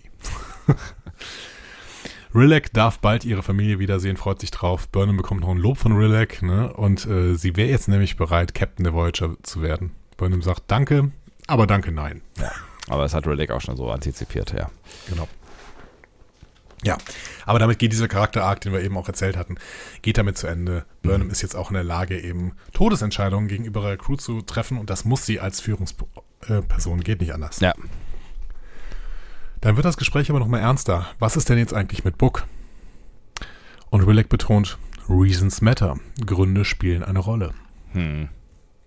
Hm. Ich habe mir genau, diesen Kommentar habe ich mir dazu geschrieben. Hm. HMM. Punkt, Punkt, Punkt. Hm. Hm. Wirklich? Also klar, in der Rechtsprechung, äh, Sprechung, in der Rechtsprechung ähm, äh, geht es natürlich auch um Motive, ne? Also äh, ein Stück weit äh, unterscheidet. Mildernde Umstände und sowas. Ne? Ja, es, ne, es gibt auch, ne, der, der, der, Unterschied zwischen Mord und Totschlag ist ja letztlich nur eine Motivation quasi, ne? Ähm, Gibt es ja nicht mehrere ähm, Sachen, die den Unterschied machen, auch so Planung und sowas? Hm. aber da steckt doch eine Motivation hinter, oder? Also, Okay. ne, also der, der, der Vorsatz am Ende, oder? Maybe. Wobei man, wobei man jetzt schon sagen muss, äh, Buck hat da schon vorsätzlich gehandelt. Ne? Also der hat da einen Plan gefasst und hat, war sich seiner Konsequenzen bewusst, so, ja. Ja. Und hat auch in Kauf genommen, dass er nicht nur gegen ähm, Föderationsrechte verstößt, dass er ähm, Eigentum der Föderation ähm, klaut, ja, Diebstahl ist da vorgekommen, äh, sondern auch, dass er ähm, die Föderation in Gefahr bringt. Also nicht nur die, auch die Tenzin in Gefahr, also dass er, dass er Millionen von Wesen in Gefahr bringt mit dem, mit seinem Handeln so. er war einfach, er war Teil sogar der, dieses, dieses großen Parlaments. So, das war, ähm, wir wissen nicht, wie stark das legitimiert war, wir wissen nicht, wie die einzelnen äh, VertreterInnen gewählt worden waren der einzelnen äh, Spezies, aber da waren zumindest VertreterInnen einzelner Spezies und die haben abgestimmt. Und dann hat ihm die, das Ergebnis dieser Abstimmung nicht gefallen Ja. und er hat dann einfach gesagt, okay, dann setze ich mich jetzt darüber hinweg. Das heißt, die Legitimierung, es war das Gegenteil einer Legitimierung. Ja. So. Und das untergräbt natürlich alles. Das untergräbt das gesamte demokratische oder, oder pseudodemokratische, ich weiß es nicht, ne? Wir Ja. wissen nicht so viel darüber, aber es, dieses, diese Bemühungen, ein demokratisches System innerhalb der Föderation aufzubauen, untergräbt das vollständig. Ja. So. Und ja, klar kann man jetzt gegenrechnen, Reasons Matter, äh, ne, das kann man irgendwie gegenrechnen, dass, dass er ähm, äh, wahrscheinlich mit einem Trauma unterwegs ist, das wir uns alle nicht vorstellen können, wenn man seinen Planeten verliert, so, ne? Ähm, ja, aber re- rechtfertigt das am Ende alles? Also, Nein, er ist Terrorist. Ja. Und bist du nicht willig, so brauche ich Gewalt. So. Achso. Wir sehen in der nächsten Szene aber auch, wie Book Burnham dann erklärt, wie seine Zukunft aussehen wird. Mhm. Dafür wird ein Sicherheitsoffizier der Sternflotte nochmal kurz weggeschickt, der dann sagt, ja, aber in fünf Minuten wird er rübergebeamt. Ja. Als Buße für seine Taten wurde Book jetzt beauftragt, die Föderation bei der Unterstützung von Familien zu unterstützen, die von der DMA vertrieben wurden. Er gibt zu, dass er die Freiheit seines Schiffes vermissen wird, aber findet das schon okay. ja, aber die Freiheit seines Schiffes, das Schiff ist ja eh, ist ja eh Matsch.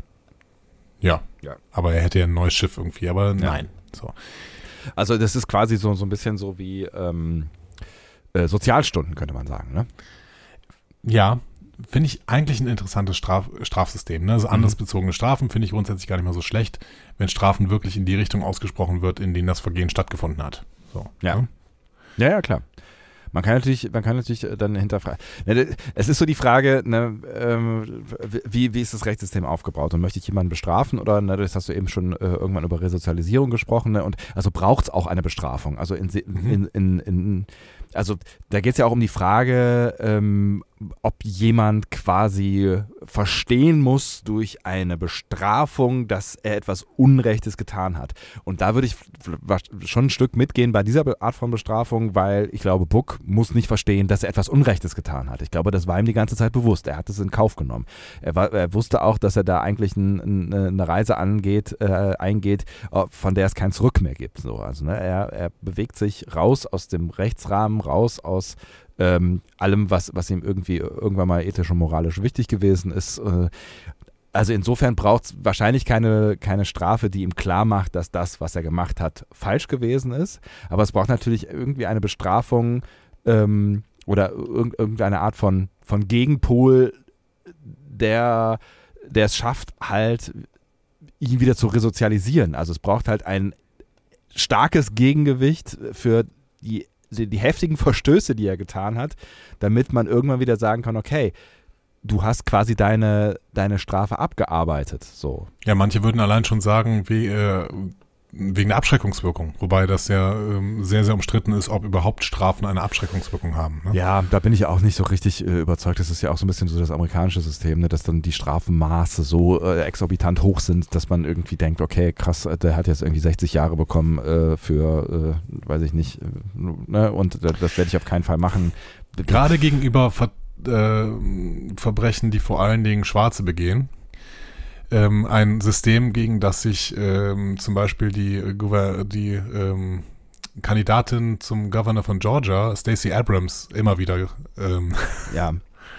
engagiert. Es ist, es ist, ich halte es ich halt's auch nicht so richtig äh, für, für, für, für, sinnvoll und vor allen Dingen geht es jetzt hier in diesem konkreten Fall ja auch um nichts, ähm, was so schnell wieder vorkommen wird. Weißt du, also das ist ja, das ist ja eine Tat von jemandem, äh, der etwas getan hat, ähm, weil er, wie du gesagt hast, mit dem demokratischen Prozess nicht zufrieden gewesen ist und aus einem, aus dem Trauma heraus verhindern wollte, dass etwas nochmal passiert, was ihm widerfahren ist und das ähm, ohne Rücksicht auf Verluste. Aber das ist ja keine Tat, die sich wiederholen wird. Also, weil die Situation ja. sich ja nicht wiederholt, so, ne? Burnham gesteht, dass sie nicht in der Lage, äh, sich nicht in der Lage fühlt, sich zu verabschieden. Ne? Mhm. Book antwortet mit dem Quajon-Satz Quagoni Yiquan, äh, der von Jägern mit den engsten Verbindungen verwendet wird. Und äh, die Bedeutung ist ungefähr, wir haben uns hundertmal getrennt. Wir haben uns hundertmal mehr getrennt. Mhm. Dann gibt's gegenseitige Liebesbekundungen. Ähm, und sie erinnern sich äh, an das erste Mal von Liebesbekundungen äh, während des schrecklichen Kampfes auf Tiburon bei eisigen Bedingungen. Äh, Tiburon ähm, wurde zum ersten Mal übrigens in äh, The Way of Eden in TOS erwähnt. Mhm. Burnham besteht darauf, dass es nicht kalt war, aber Book weist darauf hin, dass sie die ganze Zeit gezittert hat. Burnham sagt, nein, ich habe mich bewegt, um mich warm zu halten. Und Book, das ist Zittern. so. Und plötzlich ist Book weg. Weggebeamt. Ja. Sehen wir ihn wieder, lieber Sebastian? Ich vermute schon, sonst hätten sie ihn äh, vielleicht nicht, nicht äh, sterben lassen. Ich weiß es nicht. Ich fände es, glaube ich, noch doofer, wenn wir ihn wiedersehen. Ich könnte mir vorstellen, dass sie ihn irgendwann wieder raus. Also ich glaube, das ist, der ist halt beliebt, ne? Also das ist ein, das ist, der ist, der ist äh, ein beliebter Charakter. Ähm, ja, aber Discovery ist darüber hinweg, dass das, weiß das ich ist nicht. nicht mehr der Punkt von Discovery. Du meinst, weil sie Tilly, Tilly geopfert haben? Sie haben ja Tilly nicht geopfert, aber Discovery ist so sperrig. Das ist keine Serie, die jetzt irgendwie auf Beliebtheit setzen muss. Die ist sowieso unbeliebt Hm. bei, bei äh, alten, alten Track-Leuten und äh, junge Leute, dafür muss sie nicht, keine Ahnung. Die Leute, die Discovery jetzt noch gucken, und Discovery hat gute Einschaltquoten, aber die Leute, die bei Discovery jetzt dabei sind, so, die, ähm, die sind dieser Serie verschrieben und die müssen, die würden auch mit ähm, Entscheidungen leben können, die eben schwierig sind. Also ich, ich, ich glaube, dass sie sich nicht so bald wiedersehen werden. Und ich glaube, das ist auch die einzige Rechtfertigung für die Szene, die wir jetzt gerade gesehen haben. Ne? Also, dass beide sich darüber bewusst sind, sie werden sich so bald nicht wiedersehen. Ähm, weil, ne, da können wir gleich darüber reden. Ähm, aber ich, ich glaube, sie halten sich damit auf jeden Fall offen, dass es diese Wiederkehr geben kann. Und ich glaube auch, dass sie dass sie passieren wird. Also dass es irgendwann eine, eine, eine, ähm, eine Vereinigung dieser beiden geben wird, aber wahrscheinlich nicht so bald. Ich bin gespannt. Die Crew bereitet sich jetzt auf Landurlaub vor. Das wollten wir. Ne? Ja. Wobei ich diesen Landurlaub auch gerne sehen würde. Ich habe ein bisschen die, äh, das Gefühl, dass wir das nicht sehen werden. Nee, wir werden es nicht sehen, glaube ich auch nicht. Aber das ist ja das, worüber, wir gesprochen haben, ne? äh, irgendwie vor, vor zwei, drei Folgen, ich weiß es nicht mehr genau wann. Ne? Das ist eine, eine hart traumatisierte Crew, die eigentlich seit Staffel Anfang Staffel 3 keine Pause gehabt hat und nur äh, ununterbrochen äh, äh, auf, unter Strom war und die Welt Staffel retten. 1, oder? Ja, seit Staffel 1, klar, aber ich meine, seit, eigentlich seit, ne, ja, ja, du hast schon recht, eigentlich seit Staffel 1. Also seit, da musst du dir mal überlegen, was sie alles durchgemacht haben. Ein falscher Ja. Captain, ein Ausflug, doppelter Ausflug ins Spiegeluniversum, äh, eine Bedrohung durch eine übermächtige Maschine, ein Sprung tausend Jahre in die Zukunft. Und dann geht's sofort weiter. Da geht sofort weiter, das Universum ist bedroht und sie müssen es mal eben kurz retten. Und dann äh, ist ihre Heimatwelt oder sind, ist die Heimatwelt oder die Heimatwelten von vielen äh, Anwesenden äh, bedroht und äh, sie können es in letzter Sekunde unter Ei- Einsatz von allem quasi äh, noch rumreißen. Also ich glaube, wenn sich jemand Urlaub verdient hat, dann diese Crew. Definitiv. Ja. Börne macht noch einen letzten Logbucheintrag. Äh, und wir sehen so ein bisschen, was die, was die Leute so machen. Ne? Adira überwacht mit Linus, Detmer und Washington die Aufräumarbeiten der Tennessee. Die reparieren nämlich, nämlich tatsächlich schnell den Raum, den sie vergiftet haben. Äh, Nielsen, Reese und Washington freuen sich auf ein Treffen mit Bryce, wenn Kovic ihn denn gehen lässt. Ne? Mhm. Äh, Da wird das nochmal mich, Kovic gesagt, gedroppt, ja. Genau, für mich, wie gesagt, der einzige wirkliche Überhang, ähm, weil Kovic-Forschung ein Thema für Staffel 5 sein müssen eigentlich. Ja. ne? Stamets und Kalber gehen nach Puerto Rico. Mhm. Stamets freut sich da auf echten Mavi. Mhm. Ähm, weiß gar nicht, warum Kalber sich darüber nicht freut, aber gut. ähm, Saru bietet Trina eine Blüte von einer seiner Pflanzen an. Mhm. Und das ist das Letzte, was wir von diesem Pärchen sehen. Das hast du Mhm. eben sehr gefeiert, ne? Ja. dass wir keine, äh, keine Kussszene oder sonst was sehen. Ja. Ne? Das ist halt ein zartes Pflänzchen. Das zarte Pflänzchen, was da in die Kamera gehalten wird, ist halt diese Beziehung. Und ich finde das, ähm, ich kann, also ich finde, ich fände es auch gut äh, oder ich fände es auch ganz interessant zu sehen, wie es weitergeht. Und vielleicht ist, äh, also für mich wäre es stimmig, wenn es genau in dieser Geschwindigkeit auch weitergeht. Dass sie sich halt wirklich sehr vorsichtig und behutsam aneinander annähern. Book ist auf dem Weg zu einem Notfallzentrum der Föderation auf Europa. Mhm. Ähm, ich glaube, dass sie nicht Europa auf der Erde meinen. Sondern Schiff, Sondern- oder? Nee, dass sie Nee? den Jupitermond Europa meinen, glaube ich. Ah, okay. Das ist ein Eismond, ungefähr so groß wie Luna, also unser Mond, Ja. ähm, allerdings viel, viel dichter. Ähm, weil da so viel Eis ist, hat man lange, äh, also jetzt mal real in unserer Astroforschung, irgendwie Ja. hat man lange ge- geglaubt, dass auf Europa eventuell Leben existieren könnte. Also Mikroorganismen, die fast ohne Sonnenlicht auskommen können beispielsweise. Ach krass. Seit 2004 geht man allerdings davon aus, dass es das eher nicht gibt, weil die äh, Atmosphäre auch so toxisch ist Ja. auf Europa. Ähm, in Picard, im Trailer und so, haben wir schon öfter eine Mission Europa gesehen. Wir haben jetzt noch nicht weit genug gesehen. Ne? Wir sind ja erst bei Folge 2. Ja. Aber vielleicht hat diese Mission ja was mit dem Mond zu tun. Hm. Weil ich meine, zumindest wird es in zwei Serien parallel irgendwie der Name Europa gedroppt und eventuell sehen wir irgendwann diesen Jupitermond mal ähm, und der spielt irgendeine Rolle. Ja, ich Wobei bin- auch immer. Ich bin, ich bin ja immer gespannt, ähm, was, wie, wie sich gerade so, so dieses Science-Fiction-Genre weiterentwickelt und inwiefern sich auch diese Genres gegenseitig befruchten, weil ähm, ich glaube, ich habe es äh, irgendwann jetzt mal erzählt, dass ich äh, in, in der Corona-Zeit, als es mir so ein bisschen besser ging, äh, jetzt hier, also in meiner kleinen äh, Corona-Blase, ähm, äh, Mandalorian geschaut habe, ne, also im, im Star Wars-Universum unterwegs gewesen bin, das, was ihr vielleicht schon lange gesehen habt oder euch nie angucken würdet, weil es Star Wars ist. Also das gilt ja für dich. Ähm, und Ich habe es mir angeguckt. Ich fand es drei, langweilig. drei Folgen.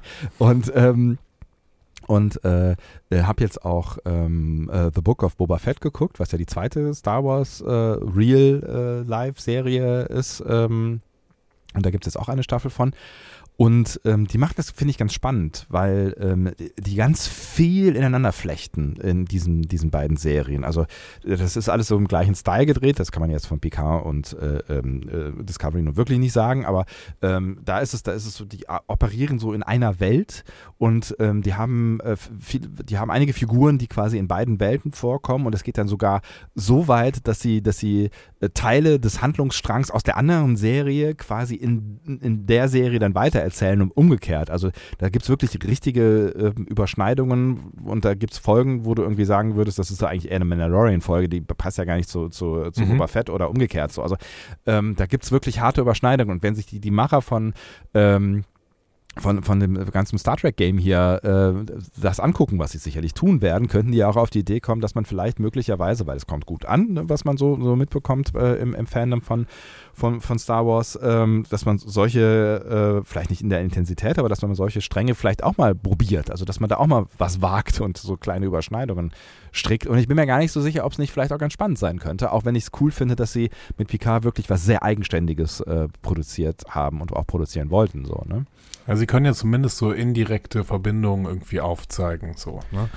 Was ich, äh, ne, also ich finde, das macht ja halt auch was mit der Welt, in der wir uns bewegen. Ne? Ja, das hat, das genau. ist schon Worldbuilding, dass wenn, wenn du so das Gefühl hast, wir sind alle in einem Universum hier gerade unterwegs, so, ne, und bewegen uns in den gleichen, in den, auf den gleichen Ebenen. Wir sind ja trotzdem noch in, in zwei sehr verschiedenen Zeitebenen, äh, so, aber du könntest ja so ein bisschen was verflechten, ja. Wir werden sehen. Wir werden sehen. Ähm, die Föderation wächst weiter. Niva ist da. Teller Prime war nie weg. Wir erfahren also, äh, dass äh, Teller Prime die einzige Gründungszivilisation ist, die nach dem Burn nicht auf Mitgliedschaft verzichtet hat. Ja. Ne? Aber Telleriten waren immer schon stur. Wahrscheinlich hatten die keinen Bock, Erde und Niva zu folgen. Ähm, ja, und jetzt kommt die Präsidentin der Erde zur Verhandlung. Beziehungsweise sagt sofort keine Verhandlungen nötig. Wir treten auf jeden Fall schnell wieder in der Föderation ein. Oh, wie einfach.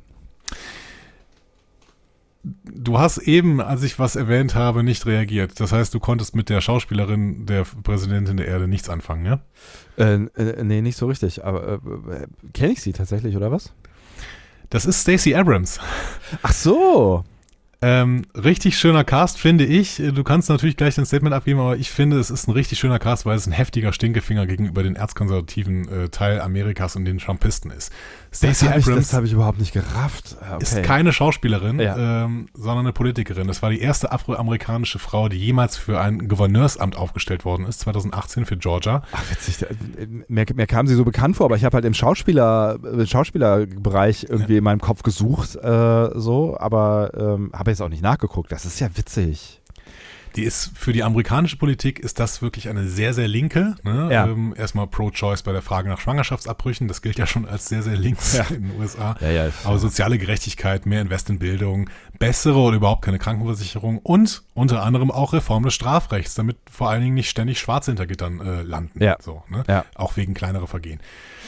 Trotzdem hat sie die Wahl im November 2018 nur sehr knapp verloren. Äh, Gewonnen? 49 zu Was? 50 Gewonnen? Prozent. Nee, verloren, ja. Verloren 2018. Achso, mhm. Und das äh, trotz heftiger Voter Suppression von Mhm. dem späteren Wahlgewinner Brian Kemp. Das ist ein klassischer Trumpist, um mal kurz zu sagen, was das für ein Typ ist.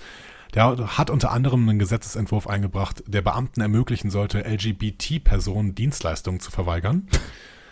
Ähm, Okay. Hardliner in der Migrationspolitik. Ähm, während des äh, Gouverneurswahlkampf hat er beispielsweise einen Werbespot gedreht, in dem er illegale Einwanderer kidnappt und mit seinem Truck zurück nach Mexiko bringt. Wow. Also, hier, diese beiden Weltbilder treten gegeneinander gegeneinander an und dieses Jahr ist Wahl. Abrams wird wieder gegen Brian Kemp antreten. Ja, was Discovery hier macht, ist aktive Politik. Ja. Aber meiner Meinung nach ist ja sowieso, wer glaubt, dass Popkultur unpolitisch sein kann, der checkt relativ wenig, wie diese Welt funktioniert. Das heißt, ich find's gut. Ja. Ich find's richtig gut. Ja, und das, na, das passt halt auch dann irgendwie wie Faust aufs Auge äh, zu dem, was uns hier gezeigt wird, ne? Also zu, zu der Welt, die uns gezeigt wird, zu der Diver- Diversität, in der wir uns äh, bewegen, die ja natürlich auch, äh, äh, das heißt natürlich, aber die, die halt auch aneckt so und dann ist es halt irgendwie schön, nochmal irgendwie oben drauf zu sagen, so, aber hey, ähm, auch realpolitisch gibt es Menschen, die diese Welt wollen, in der Ja. sich ähm, äh, Star Trek hier bewegt. Ja, das ist keine Utopie. Wir Ja. wollen diese Welt. So. Und ne? Stacey Abrams ist übrigens totaler Star Trek-Fan. Das heißt natürlich, das war noch der Nebeneffekt. Ne? So. Ja, ist halt, ne, ist schon natürlich witzig, dass du, dass du so eine Person dazu bekommst, äh, das äh, zu tun, ne? Ähm, weil das natürlich auch irgendwie, weiß ich nicht, also du musst ja immer auch so ein bisschen auf deine Ernsthaftigkeit äh, achten und so, ne? Also dass du, dass du irgendwie nicht deine, deine äh, Credibility verlierst, äh, weil du jetzt irgendwie in einer Fernsehserie irgendwie mitmachst, aber äh, nein, und ja auch noch die Präsidentin der Welt spielst irgendwie. äh, das war ja ein bisschen größenwahnsinnig, aber nein, es ist, ich, äh, ne, ich hab's ja nicht gecheckt, aber jetzt, wo ich es gecheckt habe, finde ich, das, das ist ein wirklich äh, irgendein, irgendein cooler Move, so und was halt irgendwie nochmal so ein bisschen auch eine, ähm, eine kleine Krönung ist für das, ähm, was Discovery hier ähm, schaffen möchte auf der oder tut, nicht schaffen möchte, tut auf der politischen Ebene. Und du hast recht, die, ne, seit Staffel 1 ist Discovery eine politische Serie. So. Ja. Also durch den, Nochmal, ich allein durch den finde, Cast, alle, allein alle, durch die Pop, Figur- alle. Popkultur, alle Popkultur ist politisch. Punkt. Geht nicht anders. Ja. So. Ähm, und da könnten wir noch mal eine eigene Folge drum zu machen, um das irgendwie zu begründen oder sowas. Ted Cruz, ähm, den kennen vielleicht viele, ne? äh, Senator äh, aus Texas, äh, beziehungsweise der ist in Kanada geboren, das äh, würde wahrscheinlich aber auch niemanden mehr zugeben irgendwie. ähm, Ja. äh, Re- Republikaner ne, äh, im Senat von Texas und ganz, ganz heftiger Hardliner hat äh, ein Bild von Stacey Abrams äh, als Föderationspräsidentin getwittert mit den Worten What, Punkt, Punkt, Punkt, the, Punkt, Punkt, Punkt, hell, groß geschrieben, Punkt, Punkt, Punkt, is, Punkt, Punkt, Punkt, this, Fragezeichen, Fragezeichen. Und allein dafür hat sich schon gelohnt. Ja. ah, schön. Ähm, ja, die Präsidentin äh, lobt Ndoye, ne, mit dem Satz, war ganz schön knapp mit dir, oder? Und ich sag, nee, nee, nur wirklich, das war nicht knapp, das war total drüber. Ja. Mann! Also, Ja. Schade eigentlich. Also schade auch, dass das dann hier äh, so eine wichtige Person so einen Scheiß äh, erzählt. Also, ja. ne. Ja, Vielleicht, schwierig. vielleicht ist, ihr, ist ihr nicht alles erzählt worden, Ja. aber Ndoyes äh, Resozialisierung ist zu locker. Das geht nicht. Die müsste zumindest auch harte Strafe bekommen, irgendwie, keine Ahnung, zumindest wie Bock oder sowas. Ja, das ist, also keine Ahnung, ich meine, die, die haben, die, die hat aktiv durch Handeln die Mission hart torpediert. Also da könnte man auch sagen, es ist ein terroristischer Akt gewesen. Das, Ja. das äh, Ja, war's, ja. klar. Verrat. Ja. ja. Geht Naja. nicht. Präsidentin spricht dann privat mit Burnham, bemerkt, wie seltsam es sich anfühlen muss, aus einer Zeit zu stammen, bevor die Erde die Föderation verlassen hat. Aber Burnham denkt schon wieder in die Zukunft und sagt, ja, es gibt noch so viele Welten, die in die Föderation kommen könnten. Ne? Und der Blick geht über die versammelte Flotte im Orbit und endet mit einem Blick auf die Erde selbst. Und dann endet die Folge mit der Botschaft For April with Love, Widmung an April Nocifora, äh, langjährige Star Trek-Produzentin, die im Dezember äh, gegen den Krebs verloren hat. Hm. Und damit endet die Folge, die Staffel. Und für lange Zeit Discovery. Ich bin sehr, sehr gespannt. Discovery Staffel 5 wird noch nicht mal gedreht. Da bin ich sehr, sehr gespannt, wann wir die denn sehen werden. Ja, das wird eine Weile dauern, aber es gibt ja zwischendurch noch einiges zu erledigen. Insofern, ähm, ja, es ist, ist natürlich schade, dass wir, dass wir so ein bisschen auf unsere Crew dann äh, äh, warten müssen, aber ich glaube, uns wird jetzt zumindest vorübergehend nicht langweilig werden. Glaube ich auch. Möchten wir ein Fazit ziehen? Bleibt uns was anderes übrig? Ja, wir können auch sagen, ein Fazit ziehen wir in fünf Wochen. Tschüss. Ja, wir können auf jeden Fall nochmal über die, über die Staffel äh, sprechen. Ähm, ne? Vielleicht können wir, können wir dann nochmal irgendwie das ein bisschen sacken lassen und dann Genau. irgendwann nochmal so ein bisschen das, das Fass aufmachen, wenn es danach sein sollte. Genau, da können wir ja gerade schon mal sagen, auch wenn wir nämlich gerade keine Newsfolge machen, weil wir einfach sehr, sehr wenig Zeit haben. Es sieht ja gerade nicht so aus, als könnte ähm, Strange New Worlds in Deutschland zu sehen sein zum Start. Es gibt noch so ein paar Optionen, irgendwie, dass äh, Sky das zeigt oder sowas, aber wenn es in Deutschland nicht zu sehen ist, dann, äh, so leid es uns tut, werden wir darauf verzichten, es zu gucken. Ja. Ähm, auch wenn wir irgendwie Pressezugänge haben oder sowas, das machen wir dann nicht. Äh, genau wie wir es bei Discovery nicht gemacht hätten. Und dann würden wir, werden wir Strange New Worlds dann zeigen, äh, beziehungsweise dann, dann gucken und dann besprechen, wenn es in Deutschland läuft. Ähm, Genau. Und ähm, Vielleicht haben wir dann dann die Hashtags wieder alle äh, stumm schalten und so. Genau. I don't know. Ja. Genau. Ähm, und dann hätten wir ein bisschen Zeit, vielleicht, um auf die, auf die Staffel nochmal zurückzugucken, weil so lange müssen wir jetzt erstmal Picard hinterherlaufen. Das als Vorbemerkung. Ja. Das heißt, wir gucken jetzt vor allen Dingen auf die Folge zurück. Genau, wir gucken alle jetzt vor allen Dingen auf die Folge zurück und ähm, äh, für mich, wenn, wenn, soll ich anfangen? Ja, hau raus, ja. Für mich war diese Folge eine emotionale, eine emotionale Achterbahnfahrt. Ne? Es, ich finde, es gab ähm, sehr viel auf und sehr viel ab. Äh, naja, sehr viel ab, aber es gab, es gab ähm, sehr, sehr starke, intensive Momente, aber auch ähm, ein, zwei Stellen, an denen mich, ich mich wirklich geärgert habe. Und ich glaube, es ist auch schon grob klar, äh, welche die sind, weil wir sie eben schon angesprochen haben. Aber ähm, ich finde, ne, man kann nochmal festhalten, dass sie, dass sie, dass sie an dieser, in dieser Folge und in der Charakterentwicklung super viel richtig gemacht haben, weil ich wirklich an sehr vielen Stellen berührt gewesen bin. Und das schaffst du halt nur, wenn du Charaktere zeichnest ähm, und eine Story äh, ähm, schaffst, bei denen es glaubwürdig ist, dass irgendwas auf dem Spiel steht. Und das habe ich an vielen Stellen hier dieser, dieser Folge abgekauft. Das hat natürlich viel auch mit, mit dem zu tun, was in der ganzen Staffel passiert ist.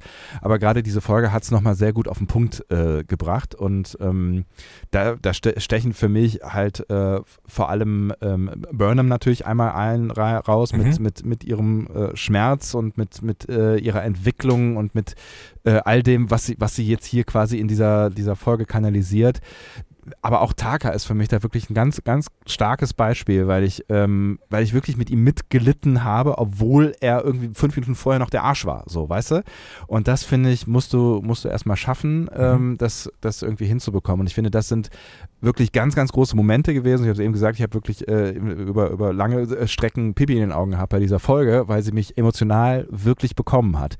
Und ähm, weil sie das getan hat, verzeihe ich ihr auch vieles. Ne? Also die, so diese ganzen äh, Sachen, über die du halt so mit dem Technik blabla gestolpert bist, da habe ich auch gar nicht drüber nachgedacht. Ne? Also warum jetzt hier, ähm, weiß ich nicht, äh, das, das, das Traktorstahl nicht funktioniert oder was auch immer. Ja, so, gut, ne? das, das, das, so, das, ja.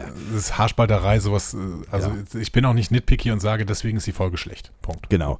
Ähm, und ich finde, da, da, da hat sie wirklich sehr, sehr, sehr starke Momente gehabt. Und ähm, ich würde sagen, bis sogar bis zur Landung auf dem äh, Planeten der Tennessee war meine Welt in Ordnung. So, also das war für mich bis dahin wirklich eine, eine überragend starke äh, letzte Folge, die für mich sehr viel richtig gemacht hat. Und dann wird es schwierig. So, und das ist, das, das ist leider, äh, leider ein bisschen schade, ähm, weil dadurch, äh, ne, also auch die Dialoge da mit den Tensi, die sind ja eigentlich schön. Also das, ne, das ist das Pathos, das, ist, das, sind, das Mhm. sind gute, eigentlich ganz, ganz, ganz gute Worte und selbst das Book dann hinterher nochmal irgendwie ist auf. Also ne, es hätte ja alles irgendwie funktionieren können. Aber ich, ich habe mich halt dann schon irgendwie darüber geärgert, dass, äh, dass, die, dass es so inkonsequent ist, ne? dass die, dass die Kom Kommunikation schwierig war und plötzlich möglich ist, ohne dass man uns erklärt hat, warum das jetzt plötzlich so möglich ist. Und ich finde es schade, weil das, das hast du eben schon gesagt, weil es irgendwie so spannend war, dass es so, so, so edgy ist, so kom kompliziert ist, dass es, dass es Reibungsverluste geben kann, dass die sich nicht richtig verstehen und dass wir interpretieren müssen, was da so passiert. Und so hätte man es doch auch zu Ende führen können. Und auch da hätte man doch irgendwie ne, große äh, gefühlsmäßige Momente schaffen können, ähm, wenn, wenn man merkt, diese Kommunikation funktioniert jetzt gerade. Wir sind an einem Punkt, dass wir mit den Basis-Kommunikationsmöglichkeiten, die wir uns hier irgendwie erkämpft haben, auf ein Verständnis gelangen können, dass, dass die verstehen, wir sind komplett anders als ihr und ihr habt übersehen, dass wir, dass wir, dass wir mehr sind, als ihr gedacht habt. So, und das haben wir jetzt geschafft mit dieser basalen Basiskommunikation. Das wäre viel mehr, viel mehr eine Errungenschaft gewesen, als, äh, als jetzt die, diese, diese, diese äh, 16 Pathos-Zeilen, die dann da irgendwie noch ausgetauscht Mhm. worden sind. Ja, und mit Book hadere ich leider auch so ein bisschen. Ähm, auf der einen Seite, äh, weil ich, weil ich leider ihm dann irgendwie auch nicht so richtig durch seine Geschichte noch diesen Schlussmonolog irgendwie abkaufen konnte, so. Mal abgesehen davon, dass er halt Quatsch war, weil die, ne, am Ende die, Welt halt irgendwie oder das Universum Gefahren birgt, die auch Book nicht einkalkulieren kann, fand ich schwierig den Auftritt. Mein größtes Problem am Ende ist aber, ähm, dass, dass mir nicht gezeigt wurde, so richtig, was. Also mir wurde zu viel, ähm, äh, zu viel, zu viel Harmonie zwischen, ähm, äh, zwischen, zwischen Book und Burnham am Ende gezeigt. Und die haben einfach ein riesig, riesiges Problem miteinander gehabt, ja. Also die, ja. die, die sind sehr weit auseinander gedriftet. So, also die haben, die, also das, das, da sind Verletzungen entstanden, ja. So und ähm, bei aller Wiedersehensfreude, die ich von mir aus auch, ne, die ich auch nachvollziehen kann in dieser emotionalen äh, äh, Situation und auch mir ist klar, die haben nur wenige Augenblicke und dann ist denen klar, dann sehen wir uns nicht mehr wieder und dann trennen. Aber trotzdem, ne, dass, dass man irgendwie hätte spüren können und die können doch beide Schauspielern. Also das sind doch beides wirklich richtig gute Schauspieler. Das liegt also irgendwie an der Vorlage. Man hätte doch in Nuancen spüren können, dass da zwei Menschen aufeinandertreffen, die wirklich ne, die sich, die sich emotional nahe sind, aber die ideell gerade in ganz unterschiedlichen Welten sind und die ein Problem miteinander gehabt haben. So.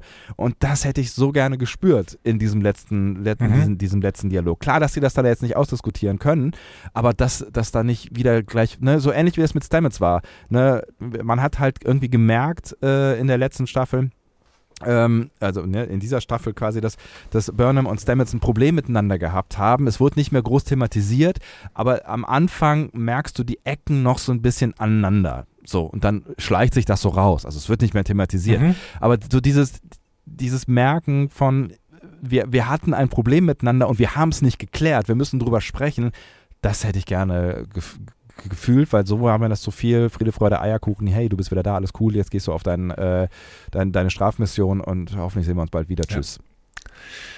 Ja, ganz viel, genau. Das kann man vielleicht ein bisschen kürzer fassen. Ich stimme dir ganz, ganz viel. Nein, ja. das war keine Kritik an ja, dir, sondern äh, ich würde es, ich würde das jetzt nicht alles wieder wiederholen. Deswegen, ähm, ich komme dann am Ende allerdings zu, auch zu einem bisschen schwierigeren Urteil. Ich fand die letzte Folge wirklich ähm, ich fand sie die schwächste, äh, schwächste der Staffel, vielleicht mit äh, ein, zwei noch, also unter den sehr, sehr schwachen der Staffel. Mhm. Die es in dieser Staffel aber nicht so richtig gab. Deswegen, wir können im Staffelrückblick ähm, auch nochmal ein bisschen darüber sprechen, wie hoch eigentlich das Niveau grundsätzlich war. Aber grundsätzlich ähm, hatte ich äh, große, große Probleme dafür, äh, damit, dass ich das Gefühl hatte, sie hätten eigentlich noch zwei Folgen gebraucht und erzählen das hier in einer Schnelligkeit, in einer Glattheit, die dieser Staffel nicht würdig war. Ich finde, in den letzten Folgen war es eben so schwierig, dass diese Glattheit hier einfach ein Problem war. Und das spiegelt sich in allem wieder, was du gesagt hast. Im Treffen mit den Tennessee, in dem Gespräch zwischen Burnham und Book, in grundsätzlich mit Book. Und das sind dann auch Entscheidungen, die ich nicht so gern mag. Wir müssen hier irgendwie über Konsequenzen reden. Die Konsequenzen gegenüber Ndoye und Book, die sind mir zu lasch. Ähm, und ja, es wären ja. bessere Charaktermomente äh, gewesen, wenn ähm, Doyle gar nicht ihren Heldenmoment bekommen hätte, sondern äh, Doyles Bestrafung darin liegt, dass sie mit Missach Missachtung bestraft wird. Man kann dann am Ende sagen, ja, Doyle ist zur Resozialisierung jetzt auf äh, auf Titan und muss da wieder mit aufbauen und äh, das war's aber. Die ja, oder wurde unehrenhaft aus der Armee entlassen oder was auch immer. Also, ne? Whatever, so. Ja. Und Book hätte sterben sollen. Das war so ein starker Moment und den machen sie im Nachhinein dann irgendwie durch Wischiwaschi und wir versuchen irgendwie das wieder schön hinzukriegen, machen sie ein bisschen kaputt. Ich hätte damit leben können, dass Book wieder so ein bisschen resozialisiert wird durch die letzten beiden Folgen, wo er gecheckt hat, was er falsch gemacht hat, wo er gecheckt hat, dass äh, diese Blindheit, in der Taka ist, ihn angesteckt hat und dass das Verständnis für Taka eben äh, an der Stelle zu viel war diese Resozialisierung hätte ich verstanden und dann wäre es dramatisch gewesen, wenn Book einfach gestorben wäre. Mhm. Und ich finde es schade, dass sie ihn hier wieder, wieder erweckt haben, weil es dann irgendwie so ein bisschen wahllos und random ist. Keine Ahnung. Hat mir nicht, hat mir nicht so gut gefallen. Ähm, Nichtsdestotrotz, das ist der Kontrast zur gesamten Staffel und nicht zur gesamten Discovery, weil ähm, grundsätzlich ist es ja dann doch irgendwie noch konsequent, wie hier alles zu Ende erzählt wird und natürlich hat diese Folge ganz, ganz tolle Momente. Ne? Ich äh, feiere den Cast von Stacey Abrams, auch wenn das, was sie tut, eventuell jetzt äh, umstritten sein kann. Ich feiere grundsätzlich den Cast von Discovery, weil ich finde auch Sheila Horsdal äh, als Rilek macht eine unglaublich gute Figur Ja. in dieser Staffel. Ja. Ähm, da werden wir im Staffelrückblick wahrscheinlich noch ein bisschen drüber sprechen, aber auch vor allen Dingen in dieser Folge. Die Vance Tilly-Momente waren großartig. Ja, da habe hab ich gar Ähm, nicht drüber gesprochen, ja, auf jeden Fall. Mhm. Ähm, und ich finde es auch gut, dass hier äh, manche Sachen einfach relativ schnell gemacht werden. Dass Kalber jetzt nicht mitgeht, ist, kon ist konsequent aus, Konsequenz aus dieser Staffel. Und wir kriegen es in einer Miniszene. Ja. Er stellt sich einfach neben die beiden und sagt, so, ich bin jetzt hier. Ja, ich bin nicht bleib- mit auf dem Planeten. Ich bleibe bei meiner Familie. So, ne? Genau, Sagt so. er ja auch, ja. Da haben wir, haben wir kaum drüber gesprochen, weil es ja auch nur so eine Miniszene war, aber weil es auch konsequent war. Es war Konsequenz aus dieser ganzen Folge. Ähm, äh, aus dieser ganzen Staffel. Ja. So. Und ähm, dementsprechend, ich gehe mit einem guten Gefühl daraus, aber das ist ein bisschen getrübt dadurch, dass ich wirklich denke, oh, hättet ihr jetzt noch ein, zwei Folgen gehabt, dann hättet ihr es zu einem besseren Ende bringen können, gerade was die Kommunikation mit Tennessee und gerade was Book angeht. Und äh, ja, das war mir jetzt wirklich zu weich, zu schnell und zu, äh, zu locker. So. Hm. Und, und so, so unterkomplex, wie es dann wirklich irgendwie ein Dreijähriger verstehen könnte. Ja, sie, sie äh, machen den Tennessee irgendwie ein schlechtes Gewissen und deswegen sagen die Tennessee jetzt, ja, stimmt. Punkt. Ja. Das ist, äh, das ist zu wenig. Und ich meine, dieses Bild, was Book aufmacht, das ist eine hochentwickelte, hyperintelligente Spezies und die sollen Book jetzt glauben, dass überhaupt keine Gefahr mehr im Universum ist. Das ist auch Bullshit. Ja, das ist leid. Das Bullshit. ist einfach Ja. Quatsch. So. Es ist leider Bullshit und genau, also wenn man sich Book da an der Stelle gespart hätte, dann ne, wäre es auch irgendwie, weiß ich nicht. Ne, man hätte ja dann immer noch irgendwie sagen können, ne, wenn man es kurz erzählen wollte, ne, das war ja schon mal ein Erfolg, was sie da gemacht haben. Ne, und dann, wenn man zeigt uns ja hinterher irgendwie noch, dass sie offensichtlich mit den Tensi ja noch in Kontakt stehen und dann hätte man ja in, irgendwie in einem Abspann noch erzählen können, so, äh, wir sind dann weiter in Verhandlungen äh, eingetreten und die Tensi haben eingesehen, dass sie äh, möglicherweise nicht in anderen Be Bereichen, sondern gar, gar nicht mehr mit ihrem Mining-Dings und suchen jetzt nach anderen Möglichkeiten oder wie auch immer. Es hätte, da hätte man ja, hätte man Book ja nicht für gebraucht, wenn man das noch hätte irgendwie erzählen wollen, ähm, dass die Tensi ganz aufhören mit diesem äh, DMA-Kram. Und das hätte Ja. man ja auch noch irgendwie, weiß ich nicht, in Verhandlungen äh, klären können, die wir dann äh, nicht sehen, aber die dann später stattgefunden haben oder sowas. Ja. ne? oder, Genau, man hätte es einfach anders erklären können. Ja. Vielleicht auch mehr, mehr Zeit, aber dann muss man halt, muss man halt 14 Folgen verwenden. Warum denn jetzt 13? Also vielleicht ist jede Folge total teuer, ja, aber keine Ahnung. Oder ich streich dann halt irgendwann mal zwischendurch was, keine Ahnung, ich streich diesen komischen Casino-Planeten mitten in der Staffel oder so. Ja. Ja, weiß nicht. Ähm, Ja. Okay, Also, ne, Aber- äh, äh, wir, wir unterscheiden uns ein bisschen äh, im, im Urteil am Ende. Ne? Also ich würde nicht sagen, dass es eine der schlechtesten Folgen ist. Dafür hatte sie für mich zu intensive Momente. Also äh, ich, ich, ich fand, wie gesagt, ich fand sie emotional wirklich ähm, wirklich äh, äh, be- berührend so und das muss das muss man erstmal schaffen. Äh, mich, mich noch zu berühren ja hier. Ähm, deswegen würde ich Das nicht sagen es ist wirklich erstmal schaffen. ja das muss man wirklich erstmal schaffen. Deswegen würde ich äh, nicht sagen es ist eine der schlechtesten äh, Folgen in der Staffel aber sie ist halt abgeschmiert gegen Ende für mich. Und das ist leider leider schade aber das ist wie du gerade auch schon gesagt hast ähm, äh, meckern auf hohem Niveau, weil, äh, und das können wir uns dann ja nochmal genauer angucken, unterm Strich kann man schon sagen, dass sie hier jetzt mal konsequent eine Geschichte zu Ende erzählt haben, auch wenn sie sie am Ende so ein bisschen schluderig äh, zu Ende erzählt haben. Sie. Das waren auch ganz, ganz tolle Endworte für diesen Podcast, glaube ich. Toll. Dann fehlen uns eigentlich nur noch eure Worte und ähm, darüber freuen wir uns wie immer, wenn ihr die äh, mit uns teilt. Diskussionen zu folgen findet ihr auf discoverypanel.de oder sprecht eine Nachricht auf den Discovery Panel Anrufbeantworter unter 02291 ukta uk 2. Unter der 02291 ukta uk 2 erreicht ihr uns auch per WhatsApp. Außerdem gibt es uns auch bei Instagram unter Discovery Panel, bei Twitter unter Panel Discovery und bei Facebook unter Discovery Podcast. Wir freuen uns über eure Nachrichten und über eure Kommentare. Und ihr könnt ja vielleicht auch schon mal ähm, so mit Blick auf unser möglichen Rückblick, wenn wir dann die Zeit dafür haben werden sollten, was die Zeit zeigen wird, ähm, könnt ihr ja schon mal eure äh, Meinung über diese Staffel loswerden, wenn ihr schon mal ein bisschen für euch quasi persönlich zurückblicken mögt und das mit uns teilen wollt, dann können wir das ja mit einbeziehen in unserem Rückblick. Wir sammeln alles ähm, und wünschen euch jetzt erstmal noch ein paar schöne Stunden. Wahrscheinlich denn äh, nach diesen paar schönen Stunden, in denen die ihr jetzt noch verbringen könnt, kommt schon unser nächster Podcast zu PK. Wer weiß. Wer weiß, Wir müssen jetzt also- ein bisschen sputen. Ja. Ne? Wir müssen uns jetzt ein bisschen anstrengen. Gucken wir mal, äh, wie schnell wir hinterherkommen, aber wir versuchen so schnell als möglich da auch wieder irgendwie auf äh, ähm, äh, im, im Rhythmus äh, zu sein und wir werden es irgendwie hinbekommen. Aber ihr habt ja jetzt erstmal genug zu tun mit dieser Folge. Also genug zu tun gehabt, gehabt haben. haben Ja, die ist ja Stelle. ein bisschen länger geworden. Ist ja ein bisschen jetzt, länger ne? geworden. Ja, man, ja, mal ein bisschen, haben wir uns mal ein bisschen Zeit gelassen. Ne? Aber es ist die letzte Folge der vierten Staffel. Ne? Da kann man ja mal drüber sprechen. Eben, eben. So. Tschüss. Tschüss.